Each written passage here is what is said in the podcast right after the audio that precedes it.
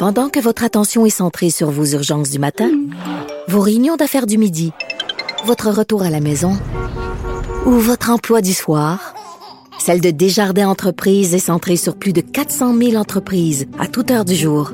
Grâce à notre connaissance des secteurs d'activité et à notre accompagnement spécialisé, nous aidons les entrepreneurs à relever chaque défi pour qu'ils puissent rester centrés sur ce qui compte, le développement de leur entreprise.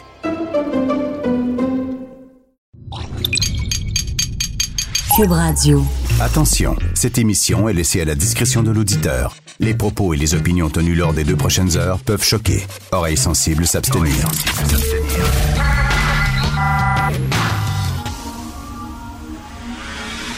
Martino. Richard Martineau. Politiquement incorrect.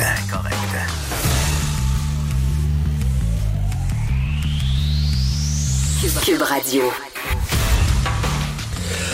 Bienvenue, euh, merci d'écouter euh, Cube Radio et euh, Politiquement Incorrect. Écoutez, on dit que les médias doivent pas alerter la population, faut réconforter les gens, mais OK, à mon émission, je vais pas vous réconforter. OK? Je préfère, moi, faire paniquer un peu les gens qui prennent ça au sérieux plutôt que dire non, non, non, faites-vous-en pas, tout va aller bien, puis tout ça. Je viens d'acheter un café dans un petit café ici à côté du studio. Et euh, le gars, le propriétaire, me disait, écoute, le, le- le- le nombre de clients descend, là, vraiment diminue de jour en jour, mais j'ai confiance parce que ça va durer deux semaines, puis dans deux semaines, les, les- les choses vont reprendre. Puis là, je le regardais, puis je me disais, il vit sur quelle planète, lui-là, là? Deux semaines. C'est ça, deux semaines? Voyons donc. C'est- non, ça ne durera pas deux semaines. Je suis désolé, là, mais ça va aller à empirant. C'est ça la réalité. Je préfère dire ça. Puis là, ce matin, ce matin, j'ai croisé un gars qui dit Ah, les médias exagèrent. Je vous le jure, j'ai dû me retenir mentalement pour pas le gifler. Vraiment, là, les médias exagèrent. T'es où, toi? Tu vis sur quelle planète? Avez-vous vu ce qui se passe en Italie? Avez-vous vu ce qui se passe en France, en Espagne? Où on laisse mourir certaines personnes puis on en sauve d'autres parce qu'on n'a pas le matériel et le personnel nécessaire pour prendre en charge tout le monde? Et là, il y a des gens qui disent oui, mais il n'y a pas tant de cas que ça au Québec. Ben justement, il n'y a pas beaucoup de cas. Savez-vous pourquoi? Parce qu'on a pris des mesures drastiques qui s'imposaient pour ne pas que ça soit comme en Italie, en France et en Espagne, allumé. Je n'ai plus de patience. Les gens qui m'envoient des euh, théories du complot sur Internet, qui postent ça, je les barre, je, les, je n'ai plus de patience, que c'était créé en laboratoire. Vous êtes même plus drôle, OK? Vous souffrez de maladie mentale, faites-vous soigner, quelque chose comme ça. Arrêtez avec vos délires, là, puis de vos fausses informations.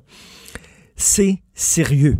Regardez, là, c'est sérieux. Le nombre de gens qui ont perdu leur emploi, Cirque du Soleil, 2600 personnes. La Cage, 2200 personnes. Sunwing, 1470 personnes. L'hôtellerie, la restauration, les stations de ski, les commerces de détail. Je veux dire, ça, c'est des gens qui vont avoir moins d'argent.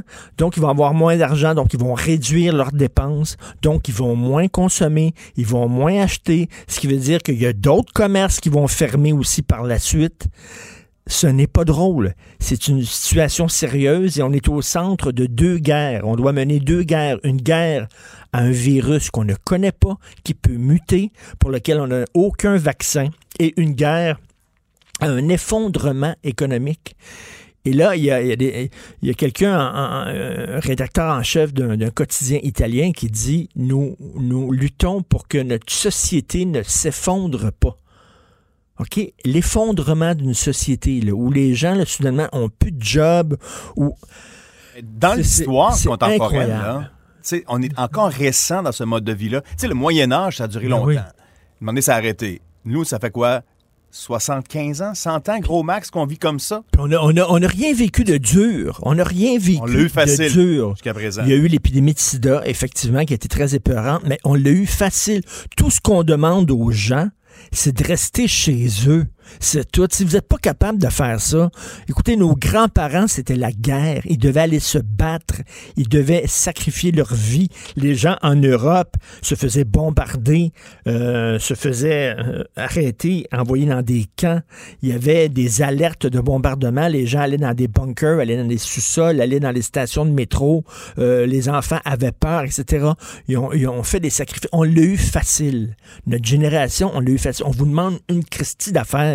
Restez chez vous. Je vois aujourd'hui, il y a des vieux qui vont dans les centres d'achat, parce que les centres d'achat, c'est une rencontre. Ils sont là avec leur petit café, puis ils disent On s'ennuie tout seul dans notre coin. Taboire, premièrement, on veut vous protéger, vous, parce que vous êtes au front. Les premiers qui vont y passer, c'est les vieux. Puis deuxièmement, si toi, ta propre santé, il y en a un qui dit, oh, je m'en fous. Si je meurs de ça, faut bien mourir de quelque chose. Ce sera mon karma. Ce sera mon destin. Mais ils s'emmerdaient Hey. déjà avant. Imagine présentement comment ils s'emmerdent, Écoute, ces gens-là. Hey, le bozo, selon les chiffres, chaque personne infectée infecte trois personnes. C'est ça. Chaque ça- personne infectée infecte trois personnes. C'est que si toi, ta vie, là, est tellement plate, là, que tu t'en fous de crever, là, ben c'est tes affaires, OK? Mais moi, là, je pense aux gens autour de toi. Si tu clair, il n'y a pas rien que nous autres, me, myself and fucking I. Il y a aussi des gens autour. Il faut faire vraiment attention. Donc, je ne serai pas là, là à vous flatter dans le sens du poil, à dire, oh, oui, c'est vrai que les Québécois sont en général bien, puis on est solidaires, puis tout ça, oui, c'est correct. Mais il y en a une gang de bozos, là, faut se le dire, là qui chialent contre les médias, on exagère, puis moi, je changerai pas ma façon de faire, puis m'aller à l'épicerie pour deux bananes. Autant Deux que bananes. possible, restez chez vous. Sortez seulement si vous devez absolument sortir. Bon, De- moi, il y a de- eu ça, là. Deux bananes. T'as vu le bonhomme aussi? Pourquoi euh, un journaliste, il va à l'épicerie? Pourquoi vous n'avez pas fait venir votre épicerie, là? Pourquoi vous êtes allé à l'épicerie? Mais un Italien pour deux bananes. La livraison est gratuite dans ce cas-là, hein, pour les bananes. Combien de bananes, c'est gratuit, la livraison? Deux Là, on bananes, dit, on dit, il n'y aura pas de retour Bananes. à l'école, là. Probablement. Il n'y aura pas de retour à l'école. L'école va reprendre peut-être en septembre. Peut-être en septembre. OK? Fait que là, il faut, là. Moi, j'ai un fils. J'ai un fils de 12 ans. Puis, bon, j'ai deux, deux filles plus vieilles. Une fille de 21, 23. Donc, mon fils est comme un fils unique. là. Il est tout seul. Mes filles vivent leur vie. Lui, il est tout seul à la maison. Il, il, fait qu'il s'emmerde avec ses vieux parents un peu, là. Il a envie de voir ses amis. Ben, il peut pas. Fait qu'il joue aux jeux vidéo. Puis, il est branché. Maintenant, avec les jeux vidéo, il est branché avec tous ses amis qui sont tous là-dessus. Puis il rigole, je l'entends, il, fait saigner. Tu sais, oui, on peut jouer aux jeux de société avec lui à Melbourne, puis tout ça, mais à un moment donné, papa, moment, c'est plate. Fait que là, il est devant son jeu vidéo, puis il a du fun, on l'entend rire, puis tout ça, parce qu'il se dit ses niaiseries avec ses autres chums, puis tout ça. Ben, il va passer beaucoup de temps devant les jeux vidéo. Ben oui, parce que c'est spécial. On commencera pas à dire, ben, rien qu'une heure de jeu vidéo. Pas plus qu'une heure, il va se faire chier. Fait que là, il a du fun, il rit avec ses amis, puis quand je l'entends rire, mon fils, ben c'est correct, puis on n'ira pas au parc, puis tu verras pas tes amis, puis ils viendront pas à la maison, puis tu iras pas chez eux. Pourquoi? Parce que c'est une situation exceptionnelle. On vous demande pas grand-chose, on ne demande pas de tout changer votre vie, on demande de faire quelques sacrifices, Christy, faites-les, puis arrêtez de dire que les médias exagèrent, c'est faux. On veut pas que- que ça devienne comme en Europe ici, donc il faut prendre des mesures qui sont peut-être drastiques, mais quand même qui sont importantes et qui vont nous aider à ce que ce soit pas le bordel. Et je peux vous dire quelque chose, ça va s'empirer. Il va y avoir encore plus de fermetures d'emplois. Il va y avoir encore plus de gens qui vont perdre leur emploi. Il va y avoir encore plus de cas. Hier, là, regardez les chiffres. Le nombre de cas au Québec augmente de 50% par jour. Ben là, c'est pas beaucoup, là. Il y, en a, il y en a pas énorme. 50% Faites le calcul. Faites le calcul un mois. Faites le calcul deux mois. Regardez en France, ça double aux trois jours actuellement. En Italie, ça double aux 1,5 jours. Faites le calcul. Un mois, deux mois. OK, le système de santé va péter aux frettes. Les médecins vont faire des burn-out. Les infirmières vont capoter. C'est- sacrément sérieux. Vous écoutez Politiquement Incorrect. Pendant que votre attention est centrée sur cette voix qui vous parle ici, ou encore là, tout près ici, très loin là-bas, ou même très, très loin. Celle de Desjardins Entreprises est centrée sur plus de 400 000 entreprises partout autour de vous. Depuis plus de 120 ans, Nos équipes dédiées accompagnent les entrepreneurs d'ici à chaque étape pour qu'ils puissent rester centrés sur ce qui compte, la croissance de leur entreprise. Politiquement incorrect. Martino, il aurait pu être humoriste. Mais comme l'actualité n'est pas toujours drôle, il a préféré animer Politiquement incorrect. Cube Radio. Plus de 2 millions de particuliers, 500 000 entreprises auront plus de temps, d'oxygène, de liquidité, en fait trois mois, et ça représente 7,7 milliards de liquidité dans l'économie québécoise. Alors, nous allons parler d'économie avec Yves Daou, directeur de la section argent du Journal de Montréal, Journal de Québec. Euh, Yves, on vient d'entendre Éric Girard, justement, qui annonçait là, le, le- un report du, euh, du rapport d'impôt, justement. Oui, salut Richard. Euh, Salut. écoute, je pense qu'on s'est parlé vendredi. Tu sais, je te parlais quand l'économie mondiale avait atteint une labyrinthite aiguë, puis on avait le vertige. Là. Mais en fait, moi, je pense qu'aujourd'hui, là, on peut parler d'une maladie dégénérative. Tous les corps de l'économie là, sont complètement attaqués. Là. Écoute, je regarde là, euh, avant qu'on parle de, de l'aide des gouvernements, là, les mises à pied là, qui explosent de partout. Écoute, euh, hier, là, quand on fermait le journal, il y en avait encore qui annonçaient des mises à pied. Là.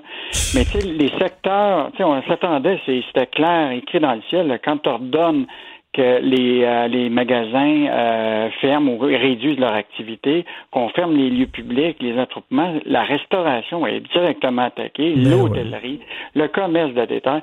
Écoute, Simons, Ritman, Sunwing, déjà ce matin, là, euh, Air Transat annonce qu'il suspend tous ses vols euh, internationaux. Écoute, au Québec, là, il y a 1000 agents de bord au Québec, puis il y a 470 pilotes là, qui, qui vivent de cette industrie-là. Fait que, c'est- sûr là, que c'est pas terminé. Mais, mais Yves, encore en plus, c'est que ça fait, ça fait boule de neige parce que ces gens-là, étant donné qu'ils ont perdu leur emploi, ben, vont réduire leurs dépenses, vont enlever toutes les dépenses inutiles. Et là, il y a d'autres gens. À un moment donné, plus tu perds d'emploi, plus tu perds d'emploi. Ah, c'est, clair. Puis que tu disais en début là, par rapport aux jeunes, là, Oui. ça c'est bien, bien important. Oui. Beaucoup, les jeunes là, vivaient un peu dans un espèce d'univers, tu sais, euh, un peu tranquille. Il y avait des jobs tout le temps, etc. Là, tout à coup, là, mettons quelqu'un qui travaillait chez Jean Coutu qui avait 30 heures, tu sais, ou euh, dans un commerce de détail qui avait 30 heures de, de, de, de, travail par semaine. Là, il se voit réduire à 5 heures. Là. Écoute, c'est incroyable, tu sais, parce que en très peu de temps, là, les jeunes avaient le gros bout du bâton avec la pénurie d'emploi.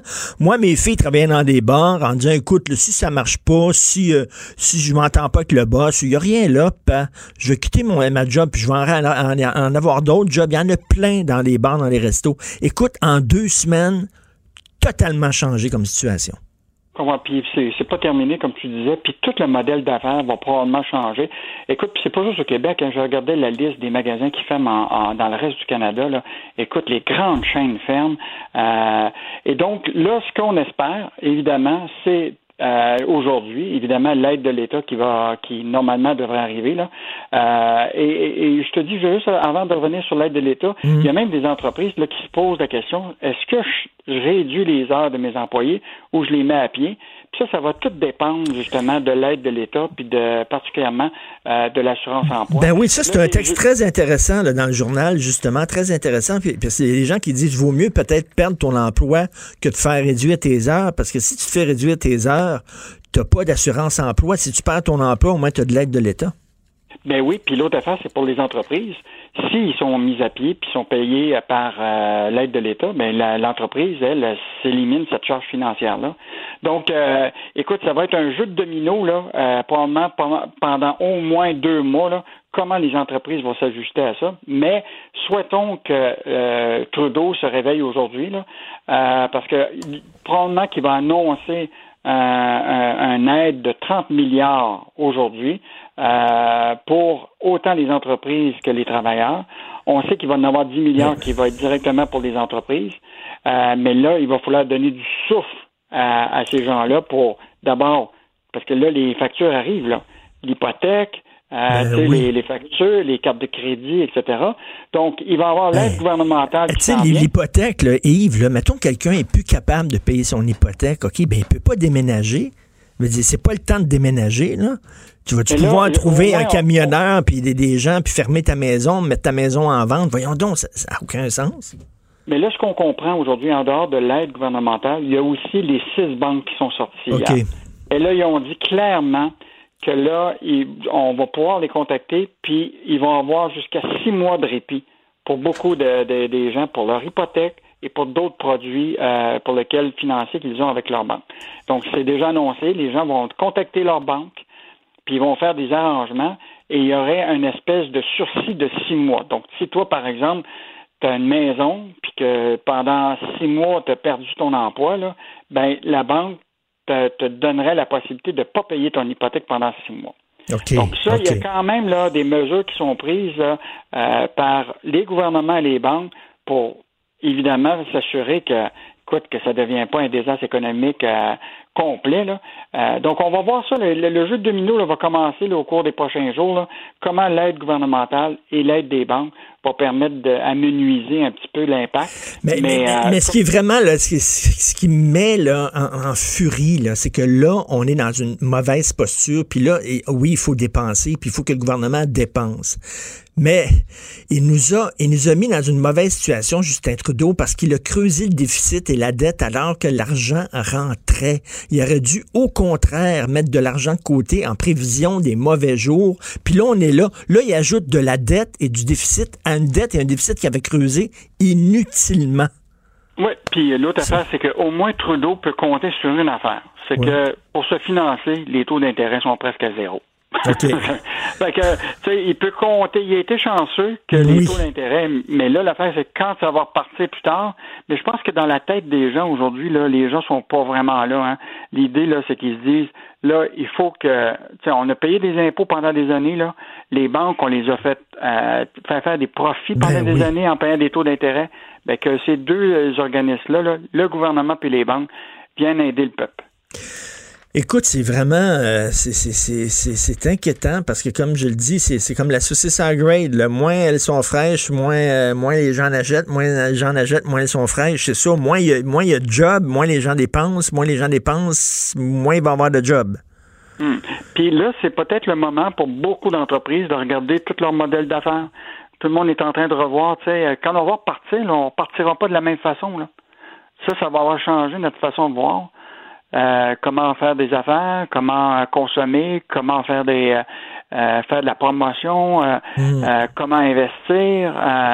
Écoute, euh, je pense qu'il va y avoir une grosse leçon qu'on va tirer de tout ça. là. Tout à fait. Puis il y a des gens qui ont mis beaucoup, beaucoup l'accent sur leur travail au cours des dernières années. On travaillait beaucoup, puis là, soudainement, on redécouvre d'être ensemble, d'être en famille, de prendre du temps ensemble, de revenir aux valeurs essentielles. Je sais que c'est extrêmement cliché, mais c'est vrai. Puis je pense que ça va changer dans notre tête aussi, tu sais, de tout mettre nos œufs dans le même panier, puis penser rien qu'à la job. Il y a d'autres choses que ça, je pense. C'est clair. Puis je regarde la, la, les- la- la chronique de Michel ce matin, là, où placer euh, son argent quand les bourses plantent. Là. Pendant un bon bout de temps, tout le monde se disait, va non, mets pas ton argent dans des CPG, ça rapporte juste 1,25, va à la bourse. Aujourd'hui, tout le monde doit retourner à ces, euh, à ces produits financiers-là parce que c'est peut-être la seule Oui. place où ils vont pouvoir faire En tout cas, Yves, vous faites une sacrée bonne job à la section argent du Journal de Montréal, Journal de Québec. On continue à vous lire quotidiennement. Bravo à toute ton équipe. Merci. Merci. Salut. Politiquement incorrect. À Cube Radio et sur LCN, le commentaire de Richard Martineau avec Jean-François Guérin. Cube Radio. 19. On va aller rejoindre notre collègue Richard Martineau. Salut Richard. Salut euh, Jean-François. Écoute, avant de parler, j'aimerais dire quelques mots. Ça fait longtemps que je ne l'ai pas sorti, celle-là. je, je veux rien Oui, dire. euh, J'ai croisé quelqu'un ce matin qui disait les médias, vous exagérez. Et, et vraiment, là, euh, Jean-François, je n'ai plus de patience pour ce discours-là. Je vais le Non, dire, moi, là. Richard, moi non plus, parce que je pense qu'on n'essaie pas de faire peur au monde. On, on fait la part des choses entre l'information qu'on doit livrer, les chiffres qui peuvent des fois, et même les scénarios qui s'en viennent qui peuvent être affolants, et d'un autre côté, le fait qu'au Québec, on n'est pas rendu là, mais qu'il faut quand même prendre les mesures. Ben justement, on n'est pas rendu là. Pourquoi? Parce qu'on a pris les mesures nécessaires. On vous demande pas là d'aller vous battre à l'autre bout du monde comme on demandait euh, aux gens dans les années 40. On vous demande pas de porter des masques à gaz, d'aller vous réfugier dans des bunkers. Euh, dans- on vous demande rien que de rester chez vous sur votre sofa, puis de nous regarder puis de vous informer, c'est tout. Et les médias sont extrêmement responsables. Il faut pas euh, alarmer la population, mais en même temps, il faut pas trop là, être prudent et euh, vous essayer de vous cacher des choses. La situation, elle est sérieuse, elle est urgente et on vous demande, tout le monde, de vraiment penser, pas seulement qu'à vous, mais penser aux autres aussi. Je m'excuse de dire ça ce matin, mais je n'ai plus de patience pour les gens qui disent qu'on exagère la situation. C'est faux. Oui, tu t'excuses pas parce que je suis exactement à la même page et je pense que tous les gens, tous médias confondus là, qui travaillent en information, on fait ça honnêtement. On, on, on est des livres ouverts, on essaie de vous livrer l'information qu'on a, on n'a pas réponse à toutes les questions, même nos gouvernements les ont pas. Mais de là à dire qu'on fait peur au monde à, un moment donné, je trouve qu'il y a une, la part des choses à faire. Si on n'en parlait pas, on dirait vous nous cachez des choses, Exactement. Euh, vous ne faites pas votre travail. Euh, c'est de trouver l'équilibre entre les deux. Hey Richard, qu'est-ce qu'on fait avec le chemin Roxanne? Écoute, là, c'est incroyable. Hier, au moins, ça s'est amélioré parce qu'hier, on disait qu'il y avait 70 à 80 personnes par jour qui passaient par le chemin Roxham comme du beurre le poêle, qui rentraient directement au Canada, qu'on ne les testait pas. Ça, c'est quelqu'un du syndicat des services frontaliers qui a tiré la sonnette d'alarme. Les choses ont changé au cours des dernières heures. On dit que on, maintenant, euh, on leur pose des questions sur leurs antécédents de voyage. On les interroge sur leur état de santé. On regarde s'ils ont les symptômes ou pas. Sauf que c'est 70 à 80 personnes par jour. On les prend et on les amène à Montréal. Et là, on leur demande d'être volontairement euh, en quarantaine. Écoute, déjà, le chemin Roxham, euh, ça n'avait aucun sens dans une situation normale. Mais là, c'est une situation exceptionnelle. Et lors d'une situation exceptionnelle, il faut prendre des mesures exceptionnelles, Jean-François. faut fermer ça. faut sceller ça. Et rappelez-vous, je rappelle, hein, que la situation chemin Roxham, c'était causée par Justin Trudeau, monsieur ouverture des frontières tous azimuts, qui avait envoyé un tweet en disant on va vous accepter tous les miséreux du monde, pointez-vous à notre frontière. Là, ça n'a pas de sens. Ça n'a pas de sens. Et écoute, j'ai une métaphore pour toi. OK, tu sais, quand- tu es dans un avion et au début, là, on t'indique là, euh, euh, les mesures d'urgence à prendre dans un avion. On dit que si jamais il manque d'oxygène dans l'avion, tu mets ton masque et après ça, C'est ça. Tu mets les masques aux autres. C'est-à-dire que tu t'aides toi et après ça, tu aides les autres. Là, on est dans une situation au Canada, il faut penser à nous. Le gouvernement canadien doit penser premièrement aux citoyens canadiens. C'est à nous de mettre notre masque et quand la situation va être un peu plus stabilisée, on pourra penser aux autres. Mais là, c'est important de protéger nos frontières. Oui, absolument. Surtout que notre frontière commune euh, au chemin Roxham, c'est l'État de New York. Et l'État de New York, c'est un des États les plus touchés aux États-Unis. Ben, tout à fait, c'est un foyer de propagation du virus incroyable. Ah oui. Absolument. Euh, on nous dit que, alors que nous, on s'en va vers le pic, là, la Chine va mieux, les chiffres s'améliorent là-bas. T'as des gros doutes. Ben écoute, c'est une réflexion que je me fais là, vraiment à voix haute. Je suis pas un expert de la politique chinoise, bien sûr, mais écoute, je pense qu'il n'y a pas de travailleurs humanitaires internationaux qui vont en Chine pour vraiment compter le nombre de cas. C'est le gouvernement chinois, faut se fier au régime chinois. Et le régime chinois dit, écoutez, on a pris les choses en main, on a pris les mesures qu'il fallait, puis bon, on a réussi à juguler, puis le, le régime chinois, je suis désolé, mais le régime, et là, je parle pas des Chinois, je parle pas du peuple chinois, je parle du régime. C'est un régime dictatorial, c'est un régime qui cache la vérité depuis des années à ses citoyens et au monde entier. C'est un régime qui, c'est le régime qui censure le plus Internet, qui euh, jette en prison tous ceux qui critiquent le régime. Et là, il faudrait dire, ah, le régime chinois, on dit qu'ils ont les choses bien en main, on va le croire. Écoute, je suis désolé, mais j'ai Ouais. énormément de difficultés. Je prends ça avec un gros grain de sel. Et il y a des gens qui disent, hey, en Chine, ils ont construit un hôpital en 10 jours. C'est quand même incroyable. Mais savez-vous comment ils ont construit un hôpital en 10 jours, les Chinois? Ils ont dit, toi, toi, puis toi, tu vas venir travailler, puis tu vas construire un hôpital en 10 jours. Puis si tu réussis pas, on va te sacrer en prison. C'est comme ça qu'ils ont fait ça. C'est un régime dictatorial, comme en Iran, comme en Arabie Saoudite et tout ça. Est-ce qu'on veut vraiment croire ces gens-là en disant, en Chine, c'est correct qu'ils se sont pris en main? Pas sûr, moi. J'ai Surtout quand qu'on même les des gros soupçonne de ne pas avoir dit la vérité au début de Au l'épidémie. Euh, on peut se poser des questions sur euh, la fin de l'épidémie. Est-ce que c'est vraiment, est-ce qu'on nous donne l'heure juste? Tout à fait. Et je salue, écoute, toute l'équipe d'LCN. Vous faites un travail remarquable. Vous dites les, jo- les choses de façon juste. Et c'est parfait. On a besoin de vous. Ben, merci beaucoup, Merci. Richard. Je te renvoie le compliment. Merci, salut. L'art est dans la manière. Non, c'est pas de la comédie. C'est politiquement incorrect avec Martineau. Alors, on l'a vu, le chemin Roxham, il y a des gens qui passent par ce chemin-là. Euh, Maître Stéphane Enfield, hier, qui s'est prononcé là-dessus, il est avec nous, avocat en droit d'immigration. Bonjour, Maître Enfield.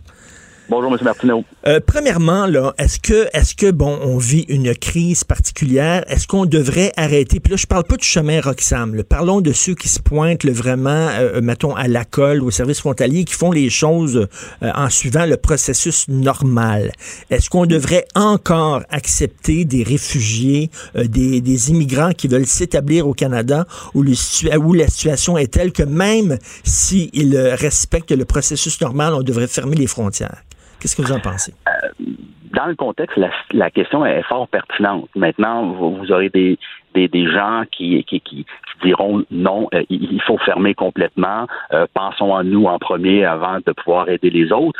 Et vous allez avoir d'autres gens qui vont dire, ben, écoutez, malgré la crise, euh, le Canada a encore des obligations Ben oui. internationales en vertu des conventions qu'il a signées, etc., etc. Donc, si on prend la décision Hein, comme le gouvernement Trudeau semble le faire, d'accueillir les demandeurs d'asile, je veux bien, mais on doit prendre des mesures appropriées. On fait, on fait face à une crise euh, importante, alors il faut prendre des mesures importantes et ne pas demander aux gens de se mettre volontairement en isolement, mais qu'ils soient placés en isolement de façon obligatoire. Ben oui. Je trouve que c'est un non-sens qu'on demande aux citoyens canadiens, aux citoyens québécois de faire un effort euh, quasiment surhumain, euh, des contraintes importantes. Vous, vous avez les écoles qui sont fermées, vous avez des commerces qui ferment, vous avez des gens qui perdent leur emploi, vous avez des gens qui sont en quarantaine, mais vous avez des gens qui viennent demander l'asile au Canada et ça fonctionne comme à peu près euh, business as usual, comme si rien n'avait lieu. Je trouve ça un peu particulier. Mais vous savez, on en a discuté déjà ensemble au cours des dernières années.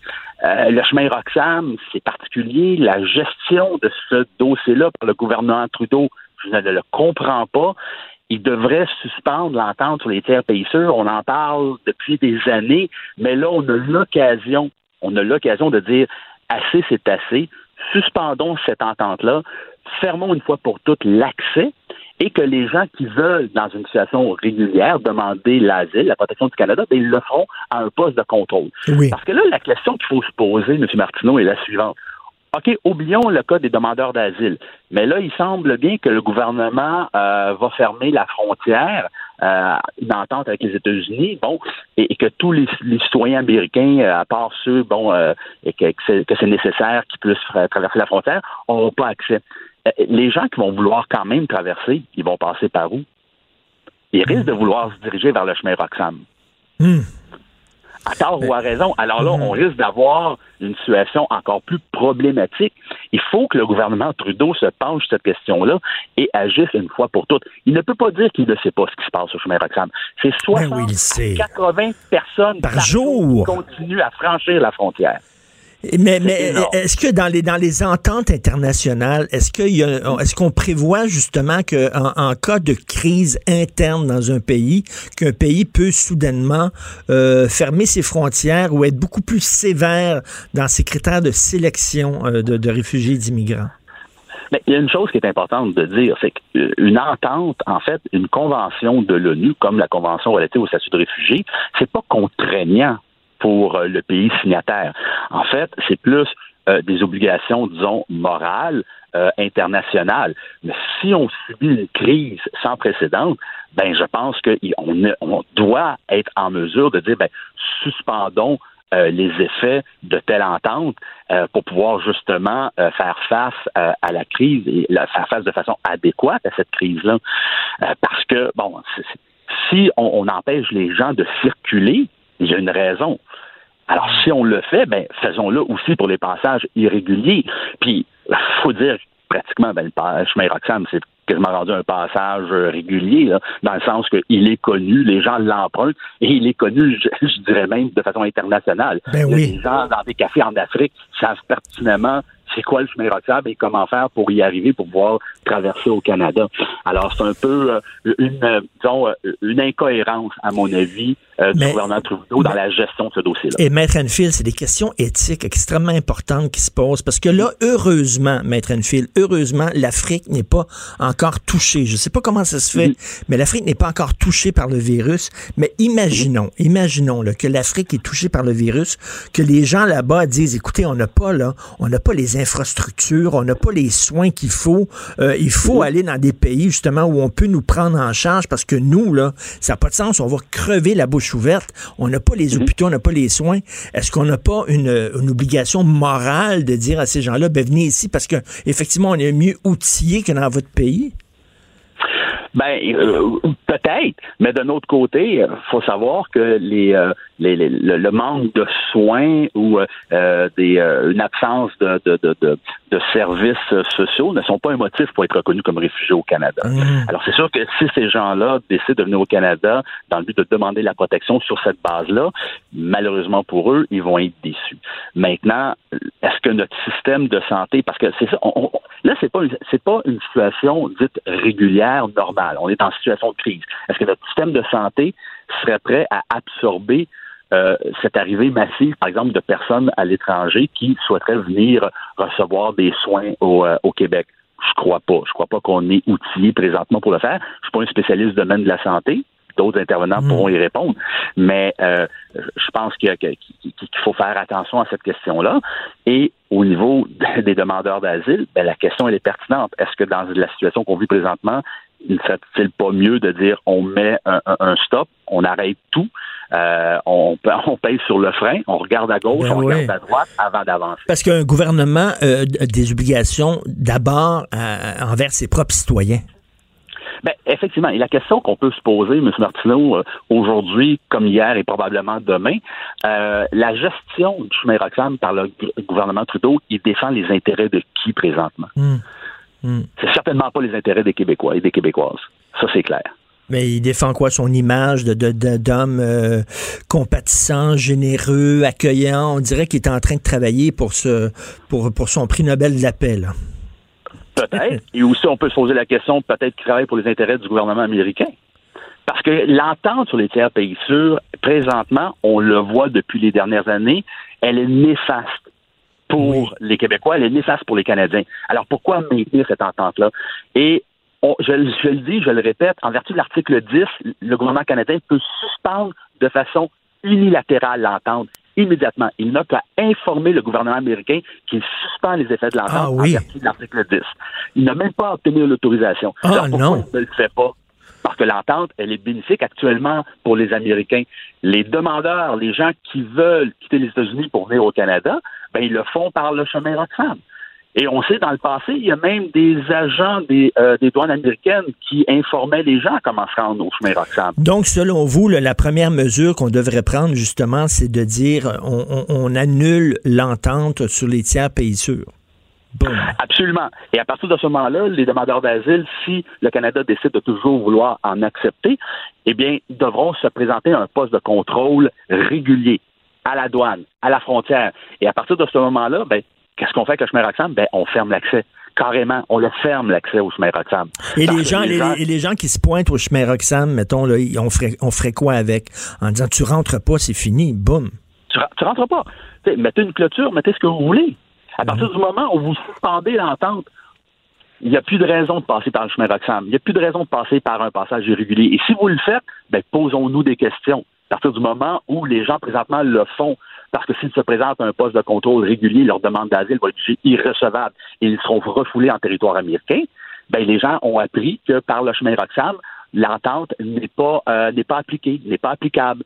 Alors c'est la raison pour laquelle les demandeurs d'asile passent de cette façon-là. Et pourquoi, si pourquoi vous avez- selon vous, Oui. pourquoi selon vous que Justin Trudeau ne prend pas cette décision-là? Est-ce qu'il a peur des répercussions? Est-ce que Donald Trump lui dit, écoute, là, si tu prends cette décision-là euh, d'annuler l'entente des tiers pays sûrs, il va avoir des, des, des, on va répliquer au point de vue des, de sanctions économiques contre le Canada ou je sais pas trop quoi, du chantage? Ben, la, la question est pertinente. Euh, on peut se la poser. Euh, une chose est certaine, les chiffres parlent par eux-mêmes. Le, premier euh, trimestre de 2019, on a reçu environ un peu plus de 7000 demandeurs d'asile par le chemin Roxham, euh, comparativement à environ 150 pour la, Colombie-Britannique, à peu près le même nombre pour, pour l'Alberta.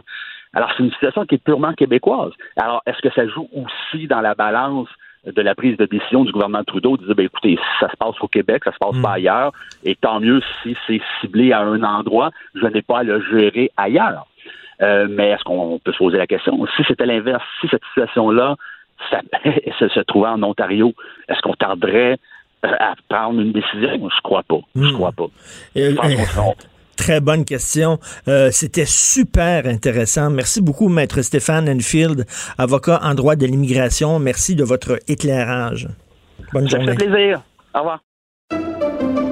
Pendant que votre attention est centrée sur cette voix qui vous parle ici, ou encore là, tout près ici, très loin là-bas, ou même très, très loin, Celle de Desjardins Entreprises est centrée sur plus de 400 000 entreprises partout autour de vous.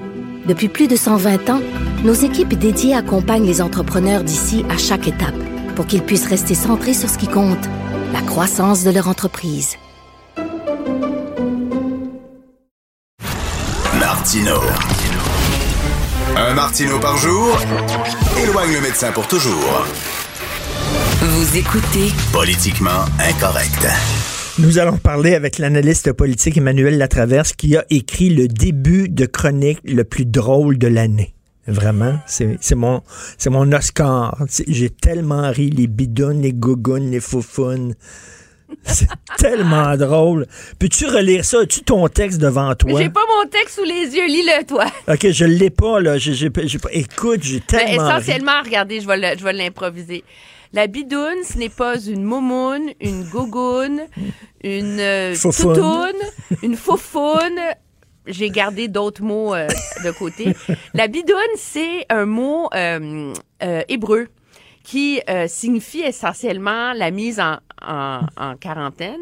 Et donc, puis la seule raison pour laquelle je le sais, c'est pas que je suis particulièrement brillante. Ma sœur est en Israël il y a quelques semaines, puis elle s'est retrouvée en quarantaine en Israël chez des amis.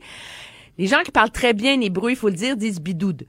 Mais lui, c'est un Français, puis il disait bidoune parce que ça faisait rire ses filles. Alors tout le monde s'est mis à parler de la bidoune. Et nous, dans la famille, comme là, tu sais, j'ai des sœurs en quarantaine, j'ai ma, ma, mes grandes tantes, un cousin qui attend son test. Mais c'est comme devenu une façon d'utiliser au lieu de, de, dédramatiser, puis on s'appelle, puis on se dit comment va ta bidoune? Comment va ta bidoune? C'est très drôle. Comment va ta bidoune? Effectivement, ça, ça, ça dédramatise et ça, ça met un sourire là, très drôle. Et, écoute, Emmanuel, euh, Aujourd'hui, dans sa chronique, Mario Dumont est dit, euh, on dit de François Legault que c'est un héros et Justin Trudeau c'est un zéro.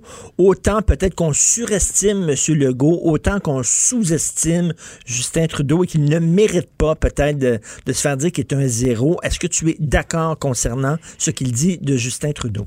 Ben, le gros problème, en vérité, c'est que M. Trudeau, il est complètement déconnecté. Je pense que c'est le, c'est le poids d'être en isolement, objectivement, là, par rapport au reste de son Conseil des ministres. Et donc, euh, il n'a pas le ton de quelqu'un en charge. Et on sent, et moi, hier, je vais donner un exemple, il a fait une conférence de presse dans laquelle, quand tu t'arrêtais, tu sortais de ta torpeur de pas avoir compris ce qu'il voulait nous dire. On comprenait que le gouvernement était en train de négocier avec les Américains sur la frontière. On comprenait qu'on envisageait l'utilisation de la loi des mesures d'urgence. Il y avait plein d'informations, mais il est pas capable de les communiquer. Puis là, je disais, mon Dieu, ça se peut pas que le gouvernement fédéral soit un navire sans capitaine. Puis une demi-heure après, parce qu'ils sont séparés, il y a ces ministres hein, qui, eux, font un point de presse. Et là, c'était Christopher Freeland, la vice-première ministre, Patty Haidu, la ministre de la Santé, Theresa Tam, la, la docteure Arruda du Canada, Monsieur Garneau, Monsieur Duclos. Ils étaient tous là. Et là, c'était clair. C'était précis. Le ministre de la Sécurité publique a expliqué comment ils ont resserré encore davantage les mesures de contrôle dans les aéroports, comment ils allaient euh, envoyer des agents de santé publique dans tous les points de la frontière terrestre avec les États-Unis pour avoir les mmh. moyens d'identifier les cas potentiels. Euh, et là, tu disais, mon Dieu, OK, Là, je comprends ce que fait le gouvernement fédéral. Mmh.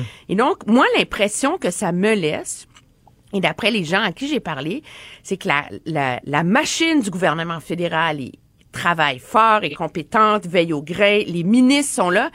Mais c'est comme si le, le centre autour de M. Trudeau, en termes de communication, en termes de Et- stratégie, c'est comme si c'est ça qui est faible. C'est vrai parce que au point de vue économique, bon, ils font ce qui, ce qui doit être fait. Euh, il va avoir d'autres annonces, euh, aider euh, les, les- les Canadiens, aider les familles, aider les entreprises.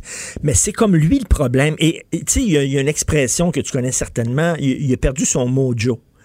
Il a perdu son mojo, c'est-à-dire que je sais pas s'il était déstabilisé parce que il n'avait pas prévu d'être élu minoritaire, ça l'a déstabilisé.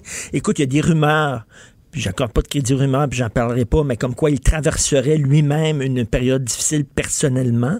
On, on verra, mais il y a quelque chose qui se passe chez lui, là. Oui, mais moi, je, je, je suis certaine. C'est certain qu'il n'a pas retrouvé son, son lustre d'antan, mais moi qui le couvre depuis les tout débuts, il n'a jamais été un bon communicateur. Et c'est Mhm. facile d'inspirer quand tu dis aux gens, il faut être tolérant, s'aimer, nous Mhm. serons Mhm. optimistes, euh, moi je crois en la démocratie, euh, n'importe qui est capable de faire ça. Mais le défi, ben non, c'est pas vrai que n'importe qui est capable de faire ça, je me rétracte. Il y a des politiciens qui le font pas, puis c'est parce que lui osait le faire qui a été élu en 2015. Hein? Alors, Il était bon là-dedans, là, dans, le, dans message de compassion puis de générosité. Bon, Mais là, on n'est plus là-dedans. Là. C'est de la logistique, c'est du leadership et l'équipe autour de lui au cabinet du premier ministre s'est beaucoup affaiblie depuis le dernier mandat. Moi, je pense qu'il y a des problèmes en termes de direction des communications, il y a des problèmes en termes de, de sa, sa chef de cabinet, de toute évidence, est pas capable de gérer ce qui se passe. Personne, on n'a pas réussi à, on n'a pas réussi à remplacer Gerald Butts. Euh, et donc, il y a comme un vide autour de lui. Et c'est comme si M. Trudeau s'attendait à ce qu'il y ait des consignes claires, tu sais. On s'entend, là? Mm. C'est sûr, c'est un conseil des ministres, là. Puis je suis sûre que c'est la même chose autour du conseil des ministres de M. Legault, là. T'as des ministres qui vont prendre, que- qui vont penser que la meilleure décision c'est A, t'as des ministres qui vont penser que la meilleure décision c'est B. Puis les deux, ils font ça sur leur analyse des faits, de la science, des experts, de tout le reste. Gouverner, c'est pas une science divine, et la santé publique non plus, ce n'est pas une science exacte. Tu sais, c'est des courbes, c'est des statistiques, c'est de l'épidémiologie. Puis là, Monsieur le Trudeau, il est pas capable de dire bon, mais j'assume, on fait X, Y, Z. Tu sais, la directrice de la santé publique hier, euh, Theresa Tan, qui est vraiment une sommité mondiale, là, elle est pas sympathique comme M. Arruda, là, mais Non. elle disait il faut agir vite et n'avoir aucun regret. C'est ça, là, le mode dans lequel les gouvernements doivent être, là. Alors, tu mets en place des mesures, puis ça marche pas, tu t'ajustes, mais au moins tu as essayé de la mettre en place, puis tu continues. Non, mais c'est sais, ça c'est ça, mais c'est qu'il il consulte tellement, il tergiverse tellement, C'est ça. il parle tellement. À un moment donné, décider, c'est aussi prendre le risque de, de prendre une décision impopulaire qui est critiquée. Mais c'est ça, le leadership. Si tu dis, ben c'est ça qui est ça, je décide, et il y a peut-être des gens qui seront pas contents, mais lui, on dirait qu'il veut tout le temps créer le consensus autour de ses décisions, et c'est ça qui est Il n'y fatigant. en a pas. Mais sur la, moi, je pense que sur la question, il a été très critiqué là, pour avoir laissé la, la frontière ouverte avec les États-Unis là, depuis lundi. Moi, je suis de ceux qui pensent que c'était la bonne décision à prendre. Pas parce que c'est scientifiquement une bonne décision à prendre, là, on s'entend tout le monde. Là, il y a personne qui s'imagine que c'est une bonne idée. Mais en même temps, l'idée, ben nous, on a juste à laisser passer les marchandises puis interdire tous les voyageurs, ok? Puis qu'est-ce qu'on fait si euh, Donald Trump n'est pas d'accord? Mais c'est pas grave, tant pis pour lui. Euh, non, les amis là. Si lui, il ferme sa frontière aux marchandises, on fait quoi? 50% de l'équipement médical qui rentre au Canada vient des États-Unis. 80% des fruits et légumes qu'on mange là, en ce moment, là, pendant qu'on est fait trop froid pour les faire pousser, transitent par les États-Unis. Alors, c'était nécessaire de prendre quelques jours de plus pour négocier un accord commun avec les États-Unis. Et on s'entend que de toute façon, si l'accord est commun, il va être bien mieux respecté. Ben tout à fait. Et c'est ça, c'est ça, le- en, en parlant de faire des choix impopulaires, mais nécessaires, Mais- ça, c'était le bon. Mais OK, mais fermer les frontières là, pour les voyages outre-mer, comment il a pu passer en quelques minutes de dire ça donne rien de fermer les frontières, la science le démontre, c'est, inutile, à il faut fermer les frontières?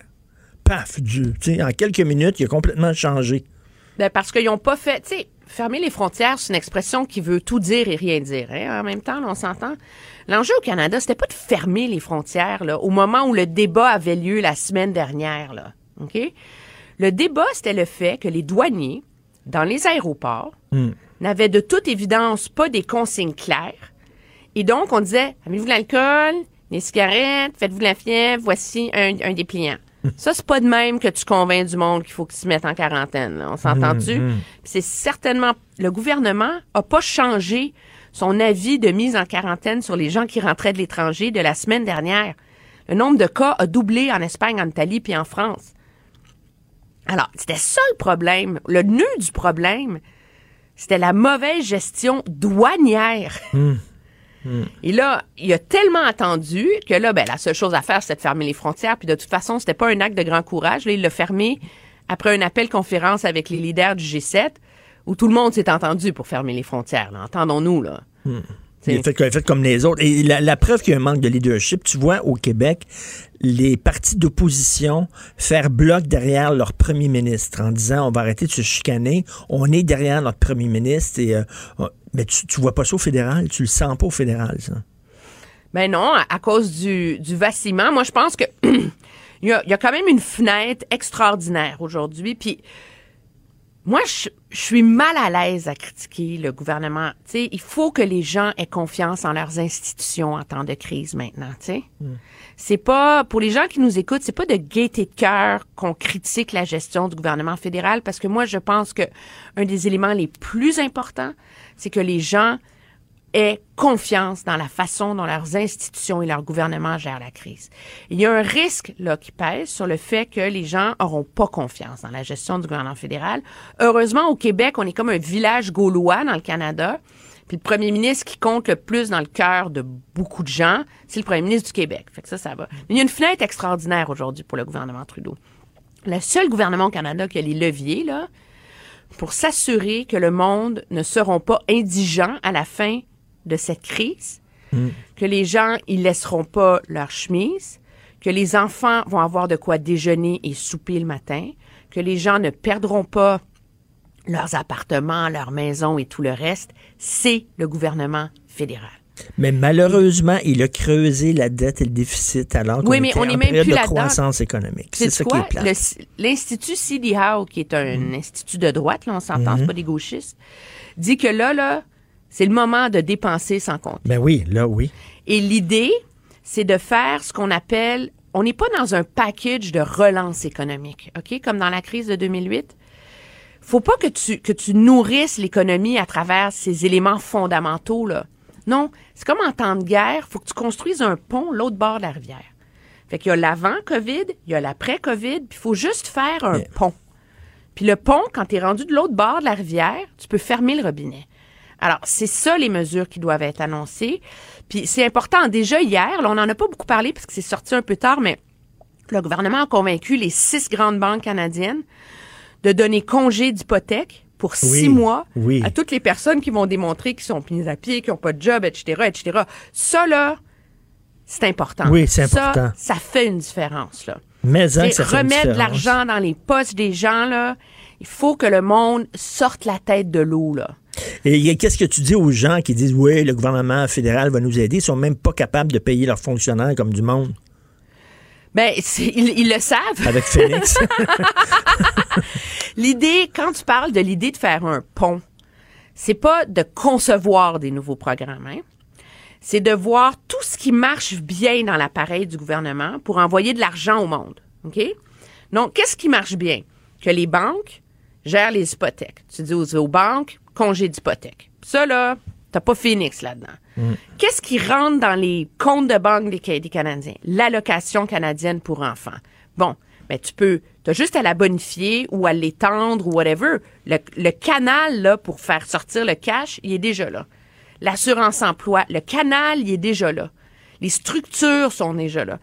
La- les pensions de retraite. euh, donc, le gouvernement a plein de programmes déjà qui sont efficaces. Et il s'agit d'élargir le goulot de ce programme-là, tu comprends-tu? En ce moment, c'est comme si l'argent passe dans un tuyau d'un pouce. Puis là, maintenant, tu dis, ben, il faut rejoindre plus de monde, on va faire passer l'argent, on va élargir le tuyau à 4 pouces. Alors, c'est c'est ce qui rend la capacité du gouvernement fédéral d'être très efficace, potentiellement, dans sa façon d'aider les familles. Donc, s'il joue bien ça, s'il joue bien ses cartes là-dedans, là, il va peut-être réussir à nous faire oublier le, le- son manque de leadership en début de crise?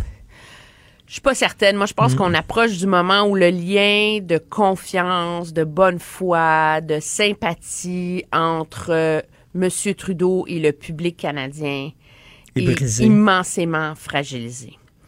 Euh, puis je pense que ce lien de confiance, il est rompu au Québec, ce qui n'est pas nécessairement le cas dans le reste du pays. Mais euh, ceci étant dit, je pense que le, ce qui est le plus important pour nos auditeurs, c'est qu'ils comprennent que les gens sont compétents au gouvernement fédéral et qui c'est ça qui est important. C'est que le gouvernement réussisse à s'occuper de notre monde. Là. Puis ça, je pense qu'ils sont capables de le faire et, qui, et on va voir si le plan tient la route et que le gouvernement se permette de faire des erreurs dans la façon dont ça va. Tu sais, ça sera peut-être pas parfait, là. Peut-être que les chèques vont pas rentrer en deux jours, là, tu sais, mais à un moment donné, il faut ouvrir le robinet, il faut que l'argent sorte, il faut que les gens, parce que c'est, c'est la seule chose qui fait que les gens vont écouter les consignes. Ils vont respecter les règles, ils vont aller se faire tester et sortiront pas de chez eux, là. Tout à fait. Alors, c'est un moment important, moi, je pense, dans la gestion de crise de toute cette affaire, les mesures qui vont être annoncées aujourd'hui. Alors, je l'ai, là. La bidoune, c'est pas une gogoune, ni une momoune, une toutoune ou une baboune, une minoune ou une nounoune. C'est surtout pas une foufoune. C'est un mot hébreu. Alors, je te laisse, à ta- c'est tellement long. Je te laisse à ta semi-bidoune, parce qu'il y a quand même du travail, là. On le voit à LCN, c'est une semi-bidoune. Mais à tous les gens dans votre entourage qui sont déprimés, qui sont. Au moins, ça fait un petit mot pour se réconforter. C'est comme si c'était un mot qui avait été inventé pour le Québec. Tout à fait. Alors, tous en bidoune. Il me semble que ça, ça passe mieux déjà que confinement. Ben oui, tu sais. on est en bidoune. Merci beaucoup, Emmanuel. Salut. Bye. Emmanuel Latraverse. Pendant que votre attention est centrée sur vos urgences du matin, vos réunions d'affaires du midi, votre retour à la maison ou votre emploi du soir, celle de Desjardins Entreprises est centrée sur plus de 400 000 entreprises à toute heure du jour. Grâce à notre connaissance des secteurs d'activité et à notre accompagnement spécialisé, nous aidons les entrepreneurs à relever chaque défi pour qu'ils puissent rester centrés sur ce qui compte, le développement de leur entreprise. Martineau et l'actualité, c'est comme le yin et le yang. Impossible de les dissocier. Politiquement incorrect. Pour toute question concernant le coronavirus, faites-le un. Le risque de contracter le virus. COVID-19. Alors, pour toute question concernant le coronavirus, faites le 1. Ben, il est ici, le 1. Merci, je suis le Vincent. 1. T'es le 1, C'est vite Vincent le de zéro. Sureau. Salut, Vincent. Ça va? Alors, ben, ça va très bien. Écoute, toi, tu, tu lis tout ce qui s'imprime, tout ce qui se publie là-dessus pour être à jour. J'essaie parce que c'est- c'est c'est une tâche à temps plein. Là. Écoute, Essayer de suivre tout ce qui sort euh, de minute en minute, puis c'est le cas encore ce matin. Bon, les derniers chiffres, est-ce que ça va mal? Bon, euh, on l'a, évidemment, dépendamment d'où on se trouve par les sources, on parle de moins de 204 000 cas euh, dans le monde. Donc, euh, l'Italie, toujours le, le pays le plus touché, à- euh, le, le deuxième pays le plus touché, là, euh, à part la Chine, mais la Chine qui, on sait, a aplani cette, euh, cette fameuse disent, courbe. Qui dit? Ben, en fait, moi, moi, le régime disent- chinois, je le crois pas pantoute. Ben, il y a une affaire parce que je voyais certains, euh, il y a plusieurs personnes qui disent ouais, mais la Chine, tu vois, ça fait deux mois puis c'est réglé. C'est pas réglé en Chine. Là. En Chine, ils ont, comme on dit, là, aplani la courbe. Si effectivement les chiffres sont réels, mais c'est parce que là, la vie reprend tranquillement. Mais je veux dire, le virus, il il peut reprendre demain. Là. Dans le sens, ça, c'est pas réglé. Euh, L'Iran annonçait plus de 1000 cas là, additionnés. L'Espagne, 2500 cas, Richard, en, en 24 heures.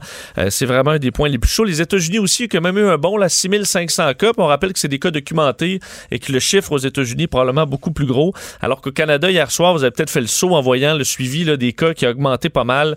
On est rendu à 598 cas officiels, 8 morts. C'est la Colombie-Britannique qui a vu la plus, haut- le plus, la plus haute montée.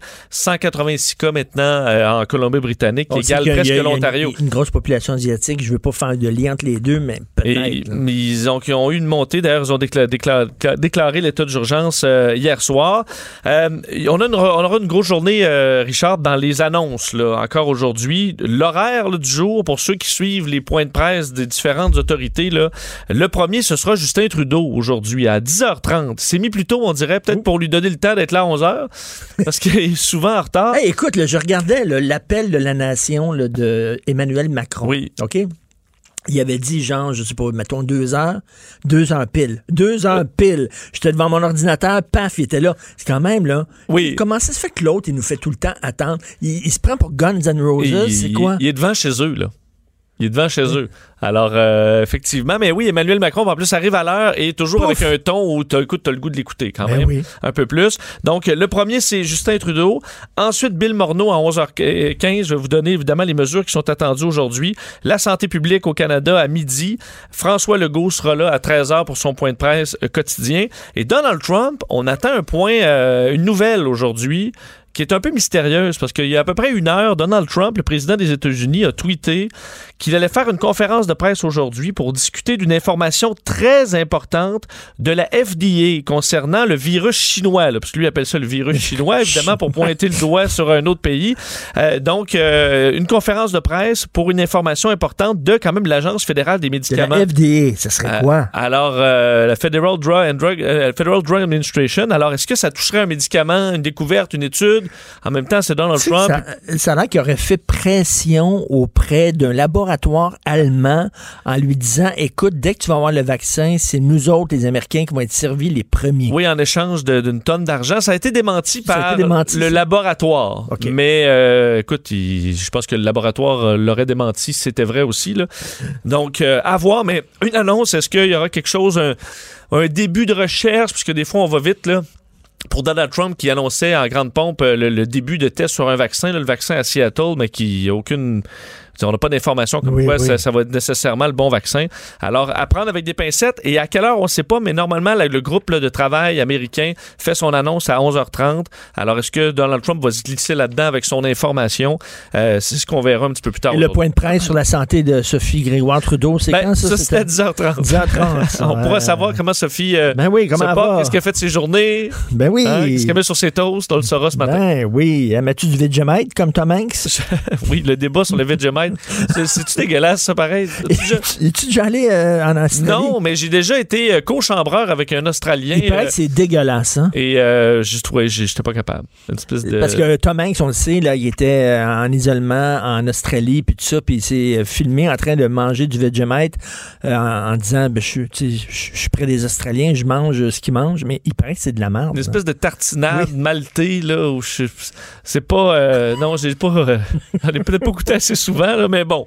Euh, on attend aujourd'hui quand même quelque chose d'important au Canada, le plan d'aide économique fédéral. Bill Morneau, je vous disais l'heure, là, 11h15, euh, va dévoiler un plan d'aide de plus de 20 milliards, là, autour de 25 milliards pour aider les Canadiens à traverser cette tempête. Alors, ce qu'on attend du ministre des Finances, bonifier l'allocation canadienne pour enfants, des mesures d'aide aux entreprises qui sont touchées par la crise et élargir l'assurance emploi. Donc, ce sera qui sera inclus et qui ne l'était pas avant? Est-ce que c'est juste le nombre d'heures qui sera diminué parce qu'il y en a qui n'ont pas fait le nombre d'heures pour avoir du- de, de l'assurance emploi et qui pourraient soudainement être inclus? Des travailleurs Les autonomes. travailleurs autonomes. Donc, évidemment, il y a une grande inquiétude là-dessus.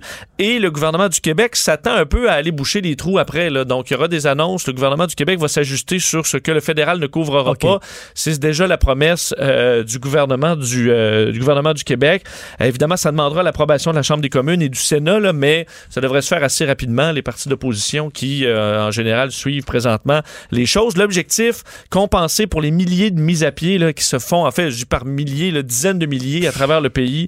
C'est vraiment euh, la catastrophe un peu partout. Au Québec, on a vu Sport Scène avec euh, la cage hier à mise à pied de 2200 de ces 2500 salariés. On sait que dans la restauration, c'est 21 000 établissements sont, qui sont presque tous touchés. Sunwing au niveau de ses agents de bar également. Dans l'hôtellerie, c'est 35 000 personnes qui travaillent dans cette industrie-là. On dit que c'est l'hécatombe. Euh, les hôtels ferment les, les, les, les uns après des, les des- autres. Des, tournages qui ont été annulés. Le District 31, il va y avoir huit épisodes de moins. Euh, les, les travailleurs du REM qui veulent plus aller travailler là parce qu'ils disent que les, les consignes ne sont pas respectées. C'est vraiment partout. Donc, pas, il y une- ben, un, un coût économique. Il y en a euh, qui, travaillent, des couples qui travaillent dans le même domaine et qui ont perdu leur emploi en même temps, le même jour, dans les dernières heures. Et euh, c'est très difficile. IKEA fait annoncer la fermeture de tous ses magasins canadiens et- et, également. Parlant de quand ces temps difficiles, notre priorité absolue demeure la santé et la sécurité euh, des Canadiens. Le site web fonctionnera quand même. Euh, et Air Transat. Bon, Air Transat a suivi un peu ce que WestJet a annoncé hier, c'est-à-dire la suspension de tous les vols internationaux, États-Unis inclus, jusqu'au 30 avril. Alors, c'est terminé pour Air Transat jusqu'au 30 avril au minimum. Euh, Jean-Marc Eustache, le président d'Air Transat, qui parlait d'une situation inédite hors de notre contrôle, disant que l'objectif était de contribuer à la lutte à la pandémie, protéger nos clients et nos employés, préserver l'entreprise également. On a fait ça après bon, l'Union européenne qui euh, ferme ses frontières, le Canada fait de même, euh, WestJet, Air Canada va garder la moitié de ses vols, Transat, les vols intérieurs vont fonctionner, mais si vous avez un vol avec Air Transat, on dit quand même de aller vérifier sur le site internet. Et ceux qui voient leur vol annulé, vous aurez un crédit voyage là, pour les deux prochaines années. Alors, il y a quand même euh, euh, un peu de temps hey, pour je, se reprendre. je lisais dans le journal, il y a des gens qui décident d'aller dans le sud. Euh, Il y en a qui partaient, qui doivent partir Non, mais encore aujourd'hui. vont, là. Oui, oui, qui partaient hier et aujourd'hui. Ben voyons. Disant, ben là, écoute, euh, voyons. c'est complètement irresponsable. Ils vont dans le sud dans des tout inclus. Puis là, après ça, après ça, cette gang-là, là, si Ben- jamais ils tombent malades là-bas, là, Va falloir aller les chercher. on veut l'aide fédérale pour venir nous chercher. Ok, ben, à l'ambassade, on nous répond pas. Oui, oui. Puis là, on est malade. Puis là, j'ai... Je suis d'accord parce que C'est les mêmes qui vont dans les centres d'achat pour gratter ça, hein? C'est les Ben- mêmes. c'est- c'est- Ben oui. Et, et c'est- Ils sont pas sur la même planète, là. Non, non, mais là, ils vont. je- Ah. ça arrive tout le temps. là, ils ils s'en vont, là, puis après ça, on, on a besoin d'aide fédérale. Venez, venez nous chercher en avion. Oui, ton assurance là, sur des cartes de crédit ou la petite assurance voyage que tu prends, ça durera pas euh, si t'es pogné au pays pendant trois mois. Là. Alors, si tu dois être traité à Punta Cana, euh, Richard, ça, ça se peut que tu t'ennuies de chez vous. Là. Même si on critique notre système de santé, ça se peut qu'on s'en ennuie. Euh, Négociation sur la fermeture de la frontière, bien sûr, euh, canado-américaine. Oui, ça, ce sera quand même à surveiller dans les, euh, dans les prochaines 48 heures. là, cette négociation qu'on sait en cours. CNN, d'ailleurs, avait des informations plus précises là-dessus, là, comme quoi il y, a, il y a des discussions euh, très précises sur euh, l'interdiction des voyages non essentiels à travers le Canada et les États-Unis. Ce que ça veut dire, c'est qu'on garde des échanges commerciaux entre les deux pays. C'est ce qu'on veut préserver parce que ça demeure un point quand même très important de l'économie. Alors, il y a des discussions, là, euh, quel type de véhicule, euh, qui peut passer, qui peut pas passer. On est dans ce fin détail, mais ça devrait, on se dirige vers ça. là. Donc, une interdiction de voyager aux États-Unis euh, pour des voyages non essentiels. Il y a eu des réunions d'information euh, bon, entre tout ce monde-là. Euh, Donald Trump a dit qu'effectivement, on en discutait avec le Canada et que là, la, la relation est exceptionnelle. là. Tu sais, C'est toujours... euh, Ben oui. quand, quand ça va mal, ça va très mal. Quand ça va bien, ça va C'est- très bien. c'est génial. Dit une relation exceptionnelle avec les deux, exceptionnelle avec le, le- le- le nouvel ALENA qu'on vient de signer. Ben, la relation est très forte avec le Canada. Alors, on devrait en arriver à une, une entente là-dessus sous peu, d'ici 48 heures. Alors, il faut s'attendre pour ceux qui partent aux États-Unis encore. C'est fini, là. Faut rester, à la- faut rester au pays parce que ce sera de plus en plus compliqué de circuler. c'est surtout que l'État de New York, c'est un des pays. Absolument. Puis il y a plusieurs plus points touché. très chauds aux États-Unis de plus en plus. Et il y a beaucoup d'États, euh, c'est le cas du Maryland, là, qui disait le gouverneur, fiez-vous pas à nos chiffres, là, on les teste, on en, on en a pas assez, on en a presque pas.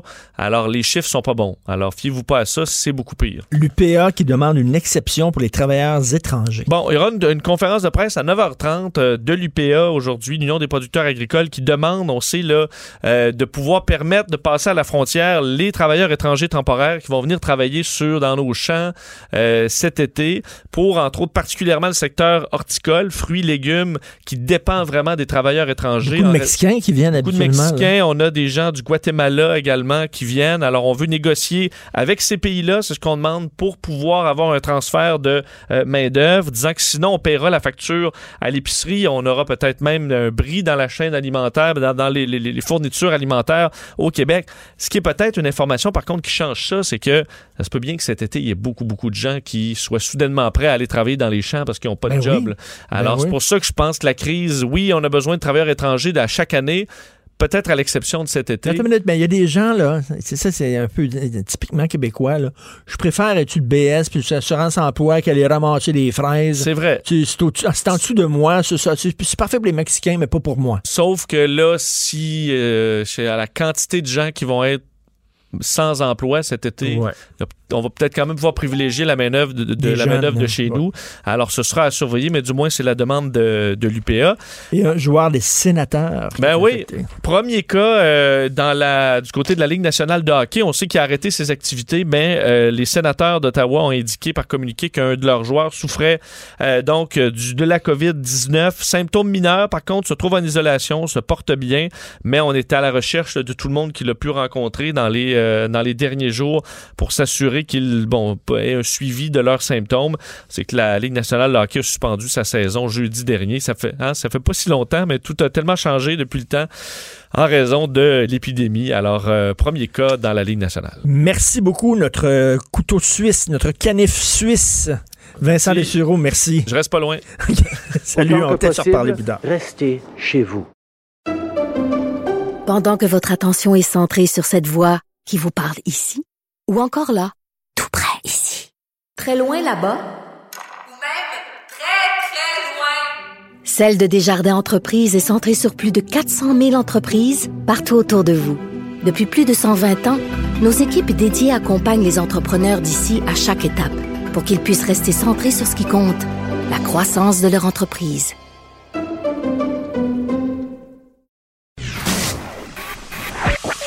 L'art est dans la manière. Non, c'est pas de la comédie. C'est politiquement incorrect avec Martineau. Alors, nous parlons avec Luc La Liberté, analyste et blogueur au Journal de Montréal, Journal de Québec, spécialiste de la politique américaine. Salut, Luc. Oui, bonjour Richard. Écoute, Fred de Rio, ici, le réalisateur de l'émission, a une très bonne question. Est-ce que le Canada est rendu le 51e État américain? Parce qu'on dirait que, en ce qui concerne la frontière, c'est c'est Donald qui, qui décide, mais nous autres, on suit. C'est j'ai eu l'occasion d'échanger avec avec Fred avant d'entrer en ordre. Puis, euh, écoute, c'est certain que cette question-là de la frontière, elle était très très très complexe à gérer. Et sans parler d'un 51e État, on sait à quel point nos services de renseignement, nos économies, un tas d'autres choses, c'est déjà à toute fin pratique à intégrer. C'est-à-dire Ben qu'on oui. peut difficilement faire un geste de part et d'autre sans qu'il y ait des retombées pour le voisin. Moi, je pense que M. Trudeau, s'il a quelque chose à, à corriger, euh, c'est bien souvent sa façon de communiquer. Je trouve pas que c'était particulièrement habile, mais on devinait, tous ceux qui s'intéressent à cette question-là, devinaient qu'il y avait des négociations avec le partenaire américain. Donc, autant on a des entrées euh, physiques, des entrées de, de, de personnes à la frontière, on en a beaucoup à chaque jour, mais en plus, il y a ce 2 milliards de dollars d'échanges qu'on devait s'assurer euh, de, de ne pas perdre, ou en tout cas de limiter les pertes, les dégâts au possible. Il y avait des pressions qui étaient effectuées aussi par des gouverneurs d'États aux États-Unis. Si on pense d'abord, nous, à l'administration Trump puis au président lui-même, ben, il faut savoir que dans certains États, on s'inquiétait de la réponse euh, du, du gouvernement à Washington également. Donc, M. Trudeau et son équipe avaient euh, beaucoup de pain sur la planche, une question qui était très difficile à gérer. Et je pense qu'enfin, euh, peut-être que pour beaucoup d'entre nous, ça semble très tard, mais je pense qu'enfin, euh, on pose un geste qui est bien concret, puis qui aurait des incidences probables sur la propagation, mais sur le moral des troupes aussi. Quand on, chaque jour, on nous disait, écoutez, il y a des gens qui passent la frontière, on ne leur pose pas de questions, ces gens-là sont capables de venir s'installer parmi nous puis de contribuer à propager le virus, ça n'avait rien de rassurant, je pense, pour la population canadienne et québécoise. Ben, écoute, euh, je pense qu'on peut s'entendre que les, voyageurs, on ferme la frontière pour les voyageurs, mais on laisse passer les marchandises, les camionneurs et tout ça. Ben voilà, c'est j'ai hâte de voir l'annonce. Là, on aura probablement beaucoup plus de, de détails quand on la fera. On prévoyait euh, soit dans la journée ou demain. Là, il restait encore des, des, des ficelles à attacher, mais on peut penser qu'on va limiter au possible, ne serait-ce que pour les prêts, les approvisionnements et les retombées économiques, bien sûr, que ça entraînerait. Euh, on va essayer de limiter les dégâts le plus possible du côté des marchandises. On sait aussi, selon ce que les experts nous disent, ben, qu'il y a une limite à la propagation du virus par les surfaces. Donc, ce, ce, ce sont pas, euh, ce sont pas les, les contenants les véhicules qui peuvent aider à, la propagation du virus nécessairement. Donc, euh, on, on, va regarder du côté du personnel. Mais il y avait déjà des exemptions pour euh, tous ceux qui sont en charge des transports ou qui assurent le transport puis l'approvisionnement. Écoute, euh, il y a une annonce là, qui, est, euh, qui est prévue aujourd'hui, une grosse annonce, en tout cas, que tweeté là, Donald Trump concernant la FDA. Parce que Donald Trump, il a tendance, des fois, il veut tellement être le premier là, à dire, là, mettons, il, il aimerait ça crier là, qu'on les États-Unis sont les premiers à avoir le vaccin, puis des fois, il sort, puis il dit des affaires alors que c'est c'est- c'est c'est half-baked, comme on dit. là. C'est pas, c'est pas tout à fait cuit. Voilà. Et, et quand il le fait par Twitter, je suis certain, Mm. en fait, je suis certain parce qu'on l'a vu, euh, qu'il y a une bonne part des responsables qui s'arrachent les cheveux dans son entourage. Euh, il le fait souvent de façon incomplète puis de façon maladroite. Et c'est pas ce qu'on attend d'un commander in chief ou du meneur de l'exécutif. Euh, D'ailleurs, on assiste depuis quelques jours, il y a clairement un changement, non seulement dans le ton puis dans l'attitude de Donald Trump, mais surtout dans son entourage. Si tu remarques les conférences de presse les, les plus récentes, Donald Trump ne fait que présenter les gens qui vont venir répondre aux questions. On ne peut pas, bien sûr, tasser ou évacuer complètement le président, mais ce qu'on lui confie comme mandat, c'est, ben, regardez, j'ai ça bien en main, mais si vous avez des questions, ben, on va faire appel à M. Fassi, qui est le responsable de la santé publique, on va faire appel à Mike Pence, on va faire appel à quelqu'un de la sécurité intérieure, mais grosso modo, en très mauvais français, il dispatche, il va répartir les droits de parole. De moins en moins, c'est à lui qu'on donne le mandat d'annoncer le détail, le contenu des choses. Et je pense que c'est et que c'est ça qui aurait dû être en place depuis le début. Écoute, euh, parlons maintenant, parce qu'il y a des primaires. Ouais. continue. D'ailleurs, euh, écoute, Emmanuel Macron a été très, très critiqué parce qu'il a pris la décision de continuer avec les élections municipales. Finalement, il a fait un tour et les gens ils ont, ils ont, ils tellement tombés sa tomate que le deuxième tour est reporté. Est-ce que c'est responsable de tenir encore des primaires démocrates? On sait que ça demande à des gens de se déplacer, d'aller dans des salles, des milliers de personnes. Est-ce que est-ce qu'il y, a- il y aurait pas lieu de dire, ben écoute, on suspend ça jusqu'à jusqu'à preuve du contraire? quoi? Tu vois, on a eu les deux attitudes hier, Richard, puis les, les deux, d'une certaine manière, se défendent. L'Ohio est intervenu euh, dans les deux jours là, avant, le- avant la tenue des- des- de la primaire d'hier. Le gouverneur a insisté, il a même défié un avis, euh, un avis de la Cour, et il a dit, nous, on ne vote pas, ce n'est pas responsable. Je pense qu'une grande partie des spécialistes étaient contents de cette décision-là. Quel est le, le- le rationnel ou quelles sont les justifications euh, pour l'Illinois, pour la Floride ou pour l'Arizona qui ont voté hier? C'est que les gouverneurs ne voyaient pas poindre à l'horizon de période là, dans, dans les prochaines semaines et dans les prochains mois. On se disait, euh, on n'est pas encore dans le pire, votons avant d'être rendu là? Et ça a été ça la logique de la décision dans les trois États. Alors c'est la raison pour laquelle hier, ben, en Ohio, il se passe rien. On a reporté ça jusqu'à la limite. Pour les démocrates, il faut avoir tenu l'ensemble, à moins qu'on ne change les règles, il faut avoir tenu les primaires et les caucus d'ici le mois de juin, le presque la mi-juin. Donc, on a reporté ça l'échéance le plus loin possible, alors que dans les trois autres États, ben écoute, nous avons maintenant des résultats qui confirment en gros ce que nous savions déjà. C'est ça, Joe Biden, donc victoire écrasante du comeback Vraiment. kid qu'on appelle. Est-ce que Sanders, bon, va annoncer qu'il lance la serviette? Et si oui, est-ce qu'il va se rallier? Voilà, moi je pense que pour deux raisons, écoute, je, et je pèse toujours mes mots, en tout cas le plus possible, euh, je pense que ce serait pour Bernie Sanders irresponsable de s'accrocher à partir de maintenant. Un, pour l'unité du pays. Euh, l'unité, pardon, ben oui, du pays, mais des, des démocrates d'abord. On se doit de faire front commun, puis pour une fois, les démocrates semblent avoir compris le message. À part Bernie, tout le monde a mis les petites querelles de côté, puis on a dit, écoutez, on se serre les coudes, et l'idée, c'est ben, de bien réagir pour les Américains, mais de tasser Donald Trump. C'est l'essentiel la stratégie démocrate.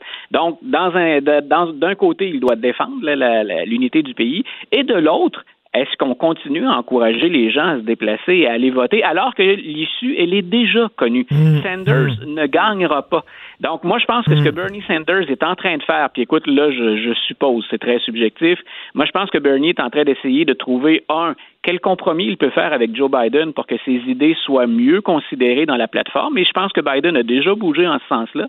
De l'autre côté, moi, je pense qu'il essaie de trouver les bons mots pour les millions de partisans fervents qu'il va décevoir en quittant. Et ces gens-là, il les anime depuis des années. Ils ont confiance en lui. Essayez d'imaginer Donald Trump qui aurait abandonné, tentant de convaincre ses partisans les plus farouches de se ranger hein, ou de se rallier. C'est pas évident. Donc, je pense que Sanders essaie aussi euh, de bien peser ses mots puis de rédiger le bon message en espérant que ces gens-là vont se rallier aux démocrates, ne serait-ce que le temps d'une élection. Tu sais qu'on se pose la question, est-ce que le Trumpisme va survivre à Donald Trump? Il y a des gens qui disent oui. On peut même dire la même chose pour Bernie Sanders. Est-ce que le Sanderisme va survivre à Bernie Sanders? Ah, clairement. Moi, je et, et je pas. Écoute, Donald Trump a exploité quelque chose qui était déjà là, tout comme Bernie Sanders a incarné euh, un mouvement, une idéologie, puis des intentions qui étaient déjà. Il a réussi à les canaliser, tout comme Donald Trump les a canalisés. Et il faudrait surtout, surtout pas sous-estimer, Richard, l'impact qu'a déjà eu Bernie Sanders sur le Parti démocrate. J'ai eu l'occasion de l'écrire dans un biais ce matin. Euh, le Parti démocrate, là, si on remonte à Clinton, Obama, il n'a jamais été aussi à gauche. Et c'est en partie à l'influence de Bernie Sanders qu'on le doit. Donc, souvent, on dit, là, ah, Joe Biden, c'est le modéré. Attendez un peu, dans un contexte américain, Bernie, euh, Joe Biden, pardon, est pas un modéré cette année. Il est clairement positionné sur la gauche et il sait qu'il y a, à la Chambre des représentants, toute une aile progressiste qui attend qu'on leur retourne l'ascenseur également. Écoute, euh, tu es un gars qui s'intéresse beaucoup à la politique, mais aussi beaucoup à la culture, et j'aime bien jaser culture avec toi, et je pense qu'on partage la même passion pour euh, Philippe Roth. Moi, c'est un de mes... Moi, j'adore Michel Houellebecq et Philippe Roth. C'est vraiment mes deux euh, écrivains préférés. Et là, tu m'as annoncé que le, son fameux livre, Le complot contre l'Amérique, va être en, en, série à HBO. Et le complot contre l'Amérique, c'était... Il inventait finalement euh, qu'est-ce qui serait arrivé? Qu'est-ce qui serait arrivé si euh, Charles Lindbergh était devenu comme président des États-Unis? Parce qu'on sait que Lindbergh était quelqu'un qui était isolationniste, qui voulait fermer les frontières du pays, qui était anticommuniste, qui était quasiment pro-nazi, euh, Lindbergh. Ah, et là, il avait, puis pour, pour nos auditeurs, c'est important de le préciser, il va se rallier, Lindbergh, pendant la guerre et il va servir la cause américaine. Mais avant la guerre, il est décoré par Göring lui-même. Il va faire pratiquement l'apologie d'Hitler. Euh, puis c'est pas un phénomène isolé. Il fait partie d'un mouvement, c'est le meneur aux États-Unis, d'un mouvement qui s'appelle America First. Et ça nous rappelle, bien sûr, euh, le, le, le, slogan de Donald Trump. Donc, ce que l'auteur fait, Philip Roth, c'est écoutez, on a eu cette tendance ou ce glissement, cette tentation fasciste pendant un temps aux États-Unis. Maintenant, imaginons qu'en 1940, Franklin Delano Roosevelt, qui, dont le, leadership, on l'oublie souvent, était critiqué en 1940. Il y a eu des adversaires politiques. Donc, on a dit, imaginons cette fois que euh, Roosevelt est battu et qu'on a en place un gouvernement qui a des tendances fascistes. Et donc, donc c'est ce qu'on appelle une dystopie. C'est un peu comme euh, La Servante écarlate, qui a eu un très gros succès. On, imaginait euh, un, un, gouvernement très machiste, misogyne aux États-Unis. Lui, imaginait, bon, Charles Lindbergh, célèbre aviateur, s'il était devenu euh, président des États-Unis, c'est un, des grands romans de Philippe Roth. Et là, tu dis que HBO euh, en a fait une série. Voilà, donc, et le premier épisode, j'ai eu l'occasion d'y jeter un coup d'œil. Le premier épisode ah était diffusé, oui, le premier épisode était diffusé, un petit peu, on est mercredi, lundi soir. Euh, et il y aura cinq autres épisodes. Tout ça sera bien sûr disponible sur euh, sur quelques plateformes. bien sûr, si vous êtes abonné à HBO, ben, c'est la mm. façon la plus directe de l'écouter. Euh, ça, ça donne froid dans le dos parce qu'on nous montre bien dans la série à quel point la marche vers le fascisme, c'est quelque chose de subtil. Hein, c'est pas brutal. Lindbergh entre pas en fonction, puis tout change aux États-Unis. C'est une série de petits réflexes, puis de, mécaniques qui se met en place et qui nous montre que finalement, ce qu'on aurait considéré comme impossible, pouvait très bien se produire. Et comme on parle d'un gouvernement à tendance fasciste, autoritaire, ben ce sont les Juifs euh, en 1940 qui sont ciblés par le régime et qui voient tranquillement euh, leur destin remis en question. Et ce qui est intéressant aussi, on voit l'attitude de deux, euh, deux attitudes différentes des Juifs. Il y en a un qui est joué par Turturro, qui est un, des grands acteurs. Oui, John Turturro. John Turturro. lui, il fait plutôt le, juif qui dit non, vous, vous, allez beaucoup trop loin, vous pétez les plombs quelque part, vous déraillez. il n'est pas si pire que ça, Lindbergh. Donc, on a une espèce de collaboration. C'était le mot à la mode pendant la Deuxième Guerre mondiale. Puis de l'autre côté, ben, on a bien sûr, euh, et là, c'est le destin d'une famille juive qu'on va suivre, dont le patriotisme est plus que sérieusement ébranlé pendant cette période-là. Donc, on est arrivé à reproduire, je pense, assez fidèlement l'ambiance du roman. Je pense qu'on arrive assez bien à la reproduire dans la série HBO. Est-ce que c'est un clin d'œil à Donald Trump? Parce que j'ai de la difficulté, moi, ah. avec ce discours-là, en disant euh, Trump est un nazi, Trump est Hitler, c'est le fascisme et tout ça. J'espère qu'on se garde quand même de faire le, rapprochement trop, trop simpliste, là. Ben, le rapprochement, on l'avait déjà fait. Le roman est sorti en 2004, si tu te souviens. Oui. Euh, puis en 2004, ben, euh, c'est George W. Bush qui est là. Et si Philip Roth s'est toujours défendu euh, d'avoir fait vraiment ou d'avoir passé un message, il a critiqué Philip Roth très sévèrement l'administration Bush, mais il disait à l'époque, c'est tout sauf une critique de ce gouvernement-là. C'est c'est la mécanique autour de ça qui m'intéresse. Maintenant, est-ce que le réalisateur euh, de la série, là, ça a été réalisé, ça s'est terminé le tournage en 2019, est-ce que lui avait en tête l'administration Trump? Euh, on lui reproche, l'administration Trump, euh, une dérive un peu autoritaire. Puis je pense que le président a donné des, des- des signes de ça. Moi, je crains pas de dérive fasciste aux États-Unis. Mais peut-être que le réalisateur, lui, nous présente ça cette année en ayant en tête l'administration Trump. Et c'est là où il faudra faire attention au type de message qu'on passe. J'ai très, très hâte de voir ça parce que le roman était fantastique. Oui, Et euh, écoute, tu dis, euh, ça montre jusqu'à quel point c'est par petits pas, Ouais. pas après petits pas, on s'avance vers le fascisme. Et ça me fait penser à une phrase célèbre, une réplique célèbre du film Broadcast News que j'adore, un grand film. Et à un moment donné, il y a un personnage qui est joué par Albert Brooks. Il dit, tu sais, si le diable venait en personne, euh, descendait sur Terre, il, il, il- il ferait pas une révolution. Il nous, il nous projetterait pas tout de suite dans le mal. Ce qu'il ferait, c'est qu'il il ferait rien qu'abaisser un petit peu nos standards moraux. Juste un Voilà. petit peu. Et peu à peu, on glisserait vers le mal. C'est ça, là. Ta, ta référence, elle est, elle est excellente, Richard. C'est exactement comme ça que le roman est construit. C'est c'est très insidieux. Euh, puis on, on rend finalement à moyen et à long terme acceptable quelque chose qu'on aurait rejeté d'emblée si on nous l'avait présenté d'un bloc. Et c'est là où ça devient terrifiant. C'est qu'on constate dans le roman, en tout cas moi je me souviens d'avoir été ébranlé par le roman en me disant mais ce genre de choses-là est possible si on n'est pas constamment vigilant. Mais, mais, mais c'est drôle qu'il y, a- y y la servante écarlate et là, il y a ça, le complot contre Oui. l'Amérique et les deux. C'est comme si les Américains avaient peur d'une descente vers le fascisme. Il y, a, il y a cette descente vers le fascisme, mais je pense aussi le fait, et, et Donald Trump est loin d'être le seul responsable de ça, le fait qu'on remette en question de plus en plus nos institutions. La démocratie, c'est particulièrement fragile, puis on le voit un peu partout en Occident. là. C'est pas isolé, euh, c'est pas isolé aux États-Unis. La confiance qu'on a dans nos hommes, dans nos femmes politiques, dans nos institutions, tous les sondages le montrent en Occident, ça vacille. On est dans une période où il y a différentes formes de mouvements de contestation puis de remise en question idéologique, et je pense que ces séries-là attestent ou viennent confirmer une situation que les experts, les spécialistes, les historiens euh, constatent eux aussi depuis déjà quelques années. Et c'est ce que j'aime beaucoup de nos conversations. Toi, tu utilises toujours la culture pour nous aider à comprendre le monde dans lequel on vit. C'est la meilleure, la meilleure façon de comprendre le monde dans lequel on vit. J'espère que tu vas écrire un, blog là-dessus sur ce- cette série-là, HBO.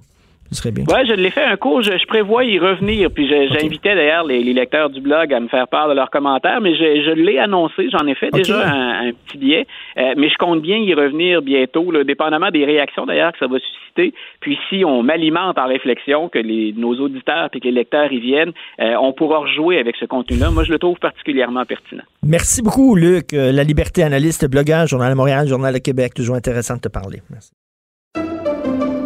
Pendant que votre attention est centrée sur vos urgences du matin, vos réunions d'affaires du midi, votre retour à la maison ou votre emploi du soir, celle de Desjardins Entreprises est centrée sur plus de 400 000 entreprises à toute heure du jour. Grâce à notre connaissance des secteurs d'activité et à notre accompagnement spécialisé, nous aidons les entrepreneurs à relever chaque défi pour qu'ils puissent rester centrés sur ce qui compte, le développement de leur entreprise. Martino, le seul qui peut tourner à droite sur la rouge à Montréal. Politiquement incorrect. Mais c'est politiquement correct de l'écouter. Alors, nous rejoignons comme à tous les mercredis mon ami le politologue Christian Dufault, qui paraît-il une bronchite, Christian? Oui, mais je tenais à te parler, Richard. C'est vrai que j'ai j'ai une petite euh, bronchite, mais c'est important nos discussions à toutes les semaines. Puis, en compte de ce qui est arrivé cette semaine, c'était bien important que je te parle. Puis, je pense que je vais être capable de faire l'entrevue, si mais mais, mais est-ce que tu as eu peur quand tu as eu les symptômes de bronchite? Est-ce que tu t'es Oui, dit- parce qu'au début, évidemment, dès, dès que t'es pas bien, hein, tu te demandes si c'est pas le, le- le virus, mais c'est vraiment une, une bronchite, là, c'est très clair. C'est pas un rhume, c'est pas euh, une grippe. Je le dis, étant donné que j'étais allé au Maroc, tu le sais, hein, je, je, je- la semaine passée, j'arrivais tout juste du Maroc. Je me suis mis en quarantaine, moi, le jeudi après, quand le gouvernement a recommandé de le faire, même si j'étais arrivé deux jours avant, là, mais par précaution, là. Donc, euh, je suis euh, je suis chez moi et je travaille à partir de chez moi comme bien du monde. Et évidemment. c'est fou, hein? euh, je pense, je repense à notre conversation qu'on a eue mercredi dernier. Comment en une semaine tout a changé, tout a basculé. En quelques heures, hein, tout a déboulé. C'est- C'est vraiment dans la nuit de mercredi à jeudi, en fait, qu'on dirait que tout s'est mis à aller vite euh, au Québec, au Canada, partout euh, euh, dans le monde, et c'est devenu comme un cauchemar. Oui. euh, quelque part. Hein. C'est comme si on, on sent qu'on est dans la grande histoire, l'histoire tragique. Euh, moi, je ne te cache pas qu'évidemment, il y a les problèmes de santé publique, le coronavirus. Euh, mais euh, en fait, ce qu'on vit actuellement, moi, ça m'a angoissé à un moment donné. C'est comme si notre monde était ébranlé. Moi, c'est comme une guerre, en fait. C'est comme une guerre mondiale, quelque part. euh, de- Exactement. Et Ouais, c'est et qui, c'est- tu sais, il y a un- il y, a un rédacteur, le ré- rédacteur en chef adjoint de la Repubblica, euh, le quotidien italien, il dit nous luttons pour que pour pour pas que la société s'effondre. C'est ça? Ouais, c'est ça. C'est une épreuve qui touche tout le monde, les riches, les pauvres, toutes les nations, euh, toute euh, euh, la planète. C'est arrivé tout d'un coup. C'est arrivé de- de- du côté où on l'attendait pas. Beaucoup de gens euh, avaient peur évidemment du réchauffement climatique. Puis bon, c'est c'est pas de ce côté-là euh, que, que, que c'est arrivé. Donc, euh, et, et c'est- c'est c'est- c'est un peu, c'est comme notre société qui est profondément ébranlée. Puis ça fait juste commencer hein, en fait. Donc c'est très difficile de savoir ce qui va arriver, mais ça sera plus comme avant, c'est clair. Et, et- et moi, dans- je suis quand même assez âgé. là. C'est la première fois de ma vie que je suis confronté à ça. Ben, tout à fait. On- On n'a jamais vécu ça. Hein? C'est comme si c'est réel. Tu- tu- D'abord, il y a une obsession. On ne parle que de ça. Hein? Ouais. Euh, les nouvelles ne portent Ouais. que sur ça, euh, ici, euh, ailleurs. Donc, je voulais te parler. Mais c'est irréel. Vraiment. Ouais, c'est ça. C'est comme un, un- un film de science-fiction. Euh, puis ça nous rappelle en fait ce que le grand Raymond Aron, le géopoliticien français, avait dit naguère. L'histoire comporte un aspect tragique. Et je pensais les grandes guerres, tout ça. Moi, j'ai toujours pensé que c'était cyclique, que ça reviendrait d'une façon ou d'une autre. Et je me demande si on n'est pas confronté à ça. Un élément, parce que personne n'avait prévu, ça, ça, ça a des effets économiques majeurs, ça a des effets sociétaux majeurs. Puis aussi là, évidemment, on n'a pas le choix, on, on observe les consignes du gouvernement, puis c'est- très sage, mais il y a des conséquences quand même euh, perverses qui vont découler de cette distanciation-là qui devient obligatoire. Tu comprends-tu? On, on a peur des autres, on est, on est plus isolé, en tout cas. Et on- tu dis, on est en guerre, moi, c'est ce que je crois, on est en guerre, et bon, au point de vue de la politique, il y a des leaders de paix et il y a des leaders de guerre. Euh, euh, Churchill n'était pas un leader de paix. Euh, avant la Deuxième Guerre mondiale, c'était pas un grand, grand politicien. Soudainement, il s'est révélé un grand politicien pendant la guerre, et une fois la guerre gagnée contre les nazis, il s'est présenté en étant sûr de gagner. Voyons donc, il avait mené euh, l'Angleterre à la hein. victoire. On l'a congédié. On l'a congédié de façon épouvantable et il se demandait pourquoi les gens disaient ben, c'est un bon leader de guerre, nous ne sommes plus en guerre, on a besoin d'un leader de paix. Et là, on se rend compte que ben, Justin Trudeau, c'est pas un leader de guerre. C'est pas un leader de temps de guerre. Non, c'est clair. Et puis en même temps, on se rend compte que comme Québécois, euh, on est en fait euh, euh, euh, chanceux jusqu'à un certain point d'être Québécois parce qu'on est dans une société qui a une cohésion sociale quand même assez importante par rapport à d'autres sociétés. Puis on a un premier ministre Legault qui est dans sa force. Hein, euh, Legault, il, a, il est pas parfait, il peut avoir des, des, des lacunes, mais on le sent, c'est quelqu'un de concret, c'est quelqu'un qui est capable de rejoindre euh, les Québécois. Euh, donc, dans ce sens-là, je trouve que je suis content d'être, euh, au Québec. Je suis content d'être revenu au Québec. Moi, quand j'étais au Maroc, hein, c'est là où j'étais allé, euh, quand j'étais parti, c'était pas encore très grave. Je m'étais dit, bon, ben, je peux partir, euh, ne cédons pas à la peur. Mais quelques jours après, je me suis dit, là, j'aimerais mieux être chez nous. Parce que quand il y a des, du trouble, on aime mieux être chez nous. C'est pas un hasard si tous les pays ferment leurs frontières. Toutes les sociétés ferment leurs frontières. Et, et- et que Justin Trudeau ne l'ait pas compris avant, ça démontre à quel point euh, il est déconnecté, puis à quel point son gouvernement est déconnecté de ce que sont les sociétés. C'est un à fait. réflexe Et- animal, ça. C'est que quand là, euh, on, on se sent menacé, on est en danger, on se replie sur nous-mêmes. C'est pas un repli là qui, est- qui, est- qui est mauvais, c'est un repli qui est sain, qui est normal. Et toutes les sociétés le font, c'est très révélateur. Tout hein. à fait. Puis parlant de frontières, justement, excuse-moi, on a une, une nouvelle dernière minute euh, qui arrive, dernière heure, avec Vincent de Sureau. euh, Oui, bien la frontière sera fermée fermée entre le Canada et les États-Unis, euh, que je t'en ai parlé il y a quelques instants, euh, mais on s'attendait à ce que ça se fasse d'ici 48 heures. Donald Trump l'a tweeté, donc il y, a, il, y a, il y, a, quelques minutes à peine. Euh, donc, on dit par consentement mutuel, nous allons fermer la frontière avec le, le, le, Canada à tout ce qui est trafic non essentiel, le, le tout ce qui est... Les, c'est les voyageurs, finalement. Marchandises, les voyageurs, marchandises, ça va passer. Les détails vont suivre. Alors, on peut s'attendre à plusieurs détails sous peu. Question de clarifier la question pour les camionneurs qui nous écoutent ou ceux qui font des livraisons aux États-Unis. ben, on attend sous peu la suite des choses sur cette, cette fermeture. Euh, jamais vu là euh, depuis très longtemps. Ah oui, merci beaucoup, merci Vincent. Euh, comme tu le dis, Christian, se replier sur soi-même, c'est pas c'est pas la fermeture aux autres, c'est pas c'est pas de la xénophobie là.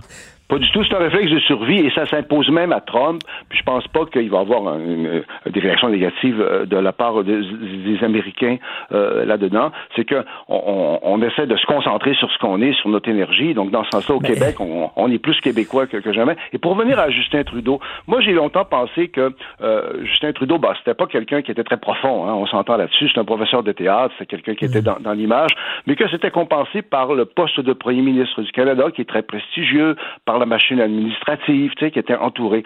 Mais il reste que là, on a la démonstration éclatante qu'à un moment donné, quand il n'y a rien au centre, là, hmm. quand il n'y a rien au sommet, là, à un moment donné, ça marche pas. Parce que dans ce genre de grande crise euh, nationale-là, historiquement, c'est le gouvernement fédéral qui prenait le, leadership traditionnellement. Même, euh, il y, a des dispositions constitutionnelles qui permettent au fédéral, en fait, de ne pas tenir compte, en fait, du, de la division des compétences, puis d'agir dans les compétences des provinces. Or là, dans le cadre de cette crise-là, le gouvernement fédéral est évanescent, il n'est pas là. Ce sont les provinces. Mais c'est ça qui est drôle. Puis euh, c'est drôle, au, au, Québec, on fait comme si le fédéral n'existait plus. Tu sais, comme si on était de facto indépendant. C'est bizarre. Exactement. Exactement. Puis surtout que les, les responsables fédéraux ne parlent pas tous français. Et dans un, dans un, cas de crise comme ça, en fait, ce qui est très fort dans, dans le j'ai lu à un moment donné une chronique, une de, de tes euh, chroniques, euh, où tu disais qu'avec Sophie, vous aviez euh, été comme un peu charmé quand, quand François Legault avait joué le bon père de famille en disant prenez, prenez, soin de vous, etc. Et c'est vrai que c'était pas ridicule, c'est qu'il est capable de parler aux Québécois de façon rassurante. Est-ce que des gens, on en parlait la semaine passée, est-ce qu'il y a des gens qui sont rassurés par Justin Trudeau? On peut être rassuré par Justin Trudeau si on se disait, bon, ben dans le fond, c'est le véhicule du pouvoir fédéral. Mais là, on touche à quelque chose. Il faut qu'il y ait quelqu'un au centre, il faut qu'il y ait quelqu'un au centre, mais faut qu'il euh, il faut qu'il y ait un leadership à un moment donné. Il faut avoir aussi un sens des réalités. Lui, là, son, son idée là, de, de, des frontières ouvertes, c'était comme un dogme, puis il ne voulait pas en démordre. Il était prisonnier de son dogme. À un moment donné, là, il faut que tu, il faut que tu aies les pieds sur terre puis voir là, la réalité. Il est temps de fermer les frontières. Exactement. Et tu vois le côté idéologue, oui. déconnecté. Oui. C'est-à-dire qu'il y a un instinct qui n'était pas là. Je pense que, tu sais, on disait, oui, mais les études démontrent que ça change rien. Puis, bon, il y a des études dans un sens, il y a des études dans l'autre sens, mais instinctivement, euh, au Québec, puis pas juste au Québec, tout le monde dit, ben, à un moment donné, là, fermer les frontières, là, c'est bien beau, c'est un réflexe de vie, et toute la planète le fait, puis Canada, dans ce sens-là, perd la crédibilité parce que nous, Trudeau, on sent qu'il le fait parce qu'il n'y a pas d'autre choix que de le faire. Et, et sais-tu, je suis en train de penser à ça. Là, quand Trudeau a été élu, là, euh, il y avait un défi, le problème avec le Canada, c'est qu'on avait un déficit d'image. L'image du Canada à l'étranger était attaquée. Euh, donc, on a, on a, on a, on l'a pris lui pour en, en, disant, ben, il va améliorer notre image. Et euh, bon, il le fait, mais là, on est, on n'est plus là, là. On n'est plus ouais, dans l'image. On s'entend-tu qu'actuellement, on n'est pas dans l'image? Non on est dans quelque chose de viscéral.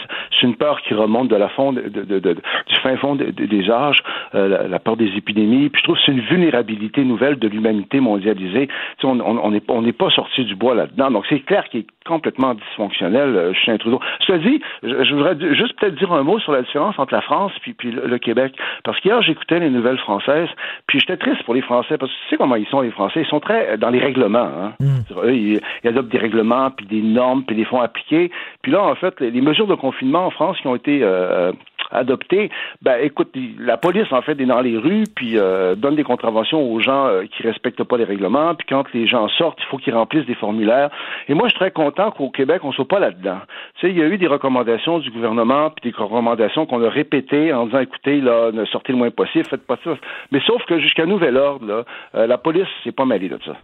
Parce qu'en France, je trouve ça un peu triste de voir le, le rétrécissement de la liberté concrète du monde. Là. Je veux dire, euh, Écoute, à, à, à, Moscou, c'est 5 ans de prison que tu risques si tu n'obéis pas, si tu respectes pas les, les consignes. 5 ans de prison. C'est ça exactement. Et puis en, sans parler de la Chine, parce que moi, Ben on pourrait parler de la Chine. Moi, moi je, demain j'ai un texte dans le Devoir euh, sur la Chine qui donne le ton. Moi, je suis très agressif à l'égard de la Chine parce que c'est la Chine qui est responsable du début de l'épidémie. Ben oui. Euh, parce que, euh, comme tu l'avais dit, c'est vrai que les Chinois mangent quasiment n'importe quoi sans tenir compte des, contrôles sanitaires qu'on a ici. Mais si le régime autoritaire chinois, là, au lieu d'être obsédé par son image, puis d'être obsédé par le contrôle des individus, avait laissé les professionnels de la santé chinois agir durant les premières semaines, là, il aurait probablement arrêté l'épidémie. Donc, c'est- criminel ce qu'on fait là. Et le drame, je trouve, moi, j'ai peur que les mesures de confinement en Chine, là, ils sont tellement rough en Chine, là, qu'ils risquent d'être plus efficaces que nous, on va l'être. Je sais pas si tu comprends ce que je veux dire. C'est que dans un deuxième temps, là, on nous dit la Chine, c'est quasiment fini. Quatre mois après, c'est quasiment fini. Nous, on va avoir beaucoup de difficultés à faire ce qu'on fait en Chine, hein, parce qu'en Chine, ça a été fait de façon inhumaine. Donc, euh, moi, mon texte demain, c'est vraiment là-dessus. c'est ça. là, qui Est-ce que, ton. que- ben, OK, est-ce qu'il faudrait adopter des mesures de pays autoritaires en temps de crise? Ben, c'est ça le drame, c'est que le- la, la Chine risque de devenir pour certains modèles. Puis j'entendais certains chroniqueurs au, au Québec qui disaient faut être réaliste. Puis c'est clair que les libertés vont se rétrécir, puis un côté un peu inéluctable dans le contexte euh, actuel. Mais moi, je veux pas qu'on devienne comme la Chine. Surtout que c'est eux qui ont créé le problème. Parce que dans un premier temps, là, on a vu que nos démocraties libérales décadentes étaient plus fonctionnelles que la Chine, parce que nous, l'information circule. Si on avait eu le virus ici, là, il y a beaucoup plus de chances qu'on aurait réagi tout de suite. Mais la Chine, ils ont perdu de précieuses semaines là, à nier qu'il y avait un problème. Tu sais, On, on a tous en tête le jeune médecin là, très courageux là, qui a essayé d'alerter les, les Ben oui, autorités. ben oui. Puis qui est mort, en plus Ben oui, qui est mort en plus. Écoute, fais attention à toi, sois prudent, euh, très surtout content avec ta parlé parce que c'était moi important aussi. d'en parler. Puis je trouve que on est tous dans le même bateau. Puis je trouve qu'on c'est irréel. Il y a personne là-dedans qui est privilégié, là, je trouve. Hein. Il faut on, faut fouiller ça au jour le jour, je trouve. Tout à fait. Fais attention, fais attention à toi, Christian. Merci. Bye. Christian Dufour. Euh, euh, Jonathan, comment ça va? Salut, ça va? Ben écoute, je, je suis un peu rassuré, là. Euh, Oui, que finalement, on ferme la frontière. Moi, ça fait déjà une semaine que j'en parlais, qu'il fallait se tourner vers les États-Unis, que la menace euh, immédiate, elle ne venait pas de l'Europe ou de la Chine en ce moment pour le Canada. là. Elle venait des États-Unis qui l'ont totalement échappé. Ça vient tard, ça vient très très tard. Et là, certains diront mieux vaut tard que jamais. Je- moi, je veux bien dire ça, Richard. Mais euh, est-ce qu'on peut mesurer euh, quel aura été l'impact euh, d'attendre euh, de, de longues journées avant de, de procéder? Tout à fait. Hein? Mais il y, a eu, même. il y a eu un impact qu'on ne pourrait pas mesurer. Mais écoute, c'est quoi? Il y a des gens qui vont avoir été infectés alors que si on avait pris ces décisions-là, ils l'auraient pas été. Exact. Vraiment, là, je ne veux pas dire que on- le premier ministre a du, sang, a du sang sur les mains, mais quand même, il y a eu un impact réel et concret. Oui. Puis là, je, je sais que certains disaient, d'ailleurs, il y a euh, le collègue Alec Castonguay dans l'actualité qui a fait un super de bon texte. euh, Quel, quel excellent journaliste, Alec Castonguay. Et il disait, bon, ben, tu sais, les considérations qu'eux gardent en tête, c'est que euh, Trump, c'est un impulsif. Là, si tu dis on va fermer les frontières, Trump va te dire OK, parfait, moi je ferme le transport de marchandises, vous n'aurez plus de légumes, puis on a besoin en période hivernale euh, des légumes et des fruits des États-Unis, etc. Mais en même temps, comme le boss de l'OMS lui-même l'a dit, on est dans une situation où il faut prendre des décisions. Et des fois, la décision ne sera pas parfaite et tu dois réajuster. Et ça m'a fait penser ça à. Tu te souviens du commandant Robert Piché, évidemment, là, Oui, ben oui. euh, à Air Transat? Quand j'étais à l'aéroport de Québec, je l'avais engagé comme conférencier pour, euh, pour les employés. Puis il nous racontait euh, évidemment sa, sa- sa mésaventure. Et euh, c'est un, un des éléments qu'il avait dit. Quand tu es dans une situation d'urgence, la pire chose à faire, c'est de ne pas prendre de décision. Tu prends une décision et, et de- les mauvaises décisions n'existent pas. Il n'y a que de bonnes décisions qui ont mal tourné et tu en prends une autre. Une décision, ça tourne mal, tu en prends une autre. Une, bonne décision, Mm, t'as- tu mm, l'ajustes. Donc, Justin Trudeau, c'est ça qu'il aurait dû faire. Il aurait dû, au lieu d'être dans l'attentisme, il aurait dû prendre la décision, agir, risque. risquer et réajuster le tir après. Écoute, tu peux-tu croire, en terminant, là, je lis le journal, peux-tu croire que des gens qui sont à l'aéroport parce qu'ils s'en vont dans des tout inclus dans le Sud? Ben, eux autres, euh, je- qui nous appellent pas, hein. Don't call us, we'll call you, là. Euh, Écoute, là, si- restez si- à vos si- problèmes. ben ouais. il y a des limites, là. S'ils ont un problème là-bas, là, ben reste là, là. Exactement. Et juste te dire que tout se bouscule. On a, tellement un gros show, on a tellement des, euh, des, super invités, mais euh, comme si c'était pas assez, on vient d'ajouter euh, John Parizella, spécialiste de politique américaine, dans l'ouverture de l'émission, qui va réagir à cette nouvelle-là que Donald Trump vient d'annoncer et que Justin Trudeau va également confirmer de son côté dans quoi 30 minutes environ, nous dit-on. On t'écoute bien sûr avec Maude Boutin. Merci beaucoup d'ailleurs à Maude qui nous a donné un coup de main. Merci à Hugo Veilleux à la recherche, Fred Rio à la console. On se reparle demain 8 h. Passez une excellente journée politiquement incorrecte.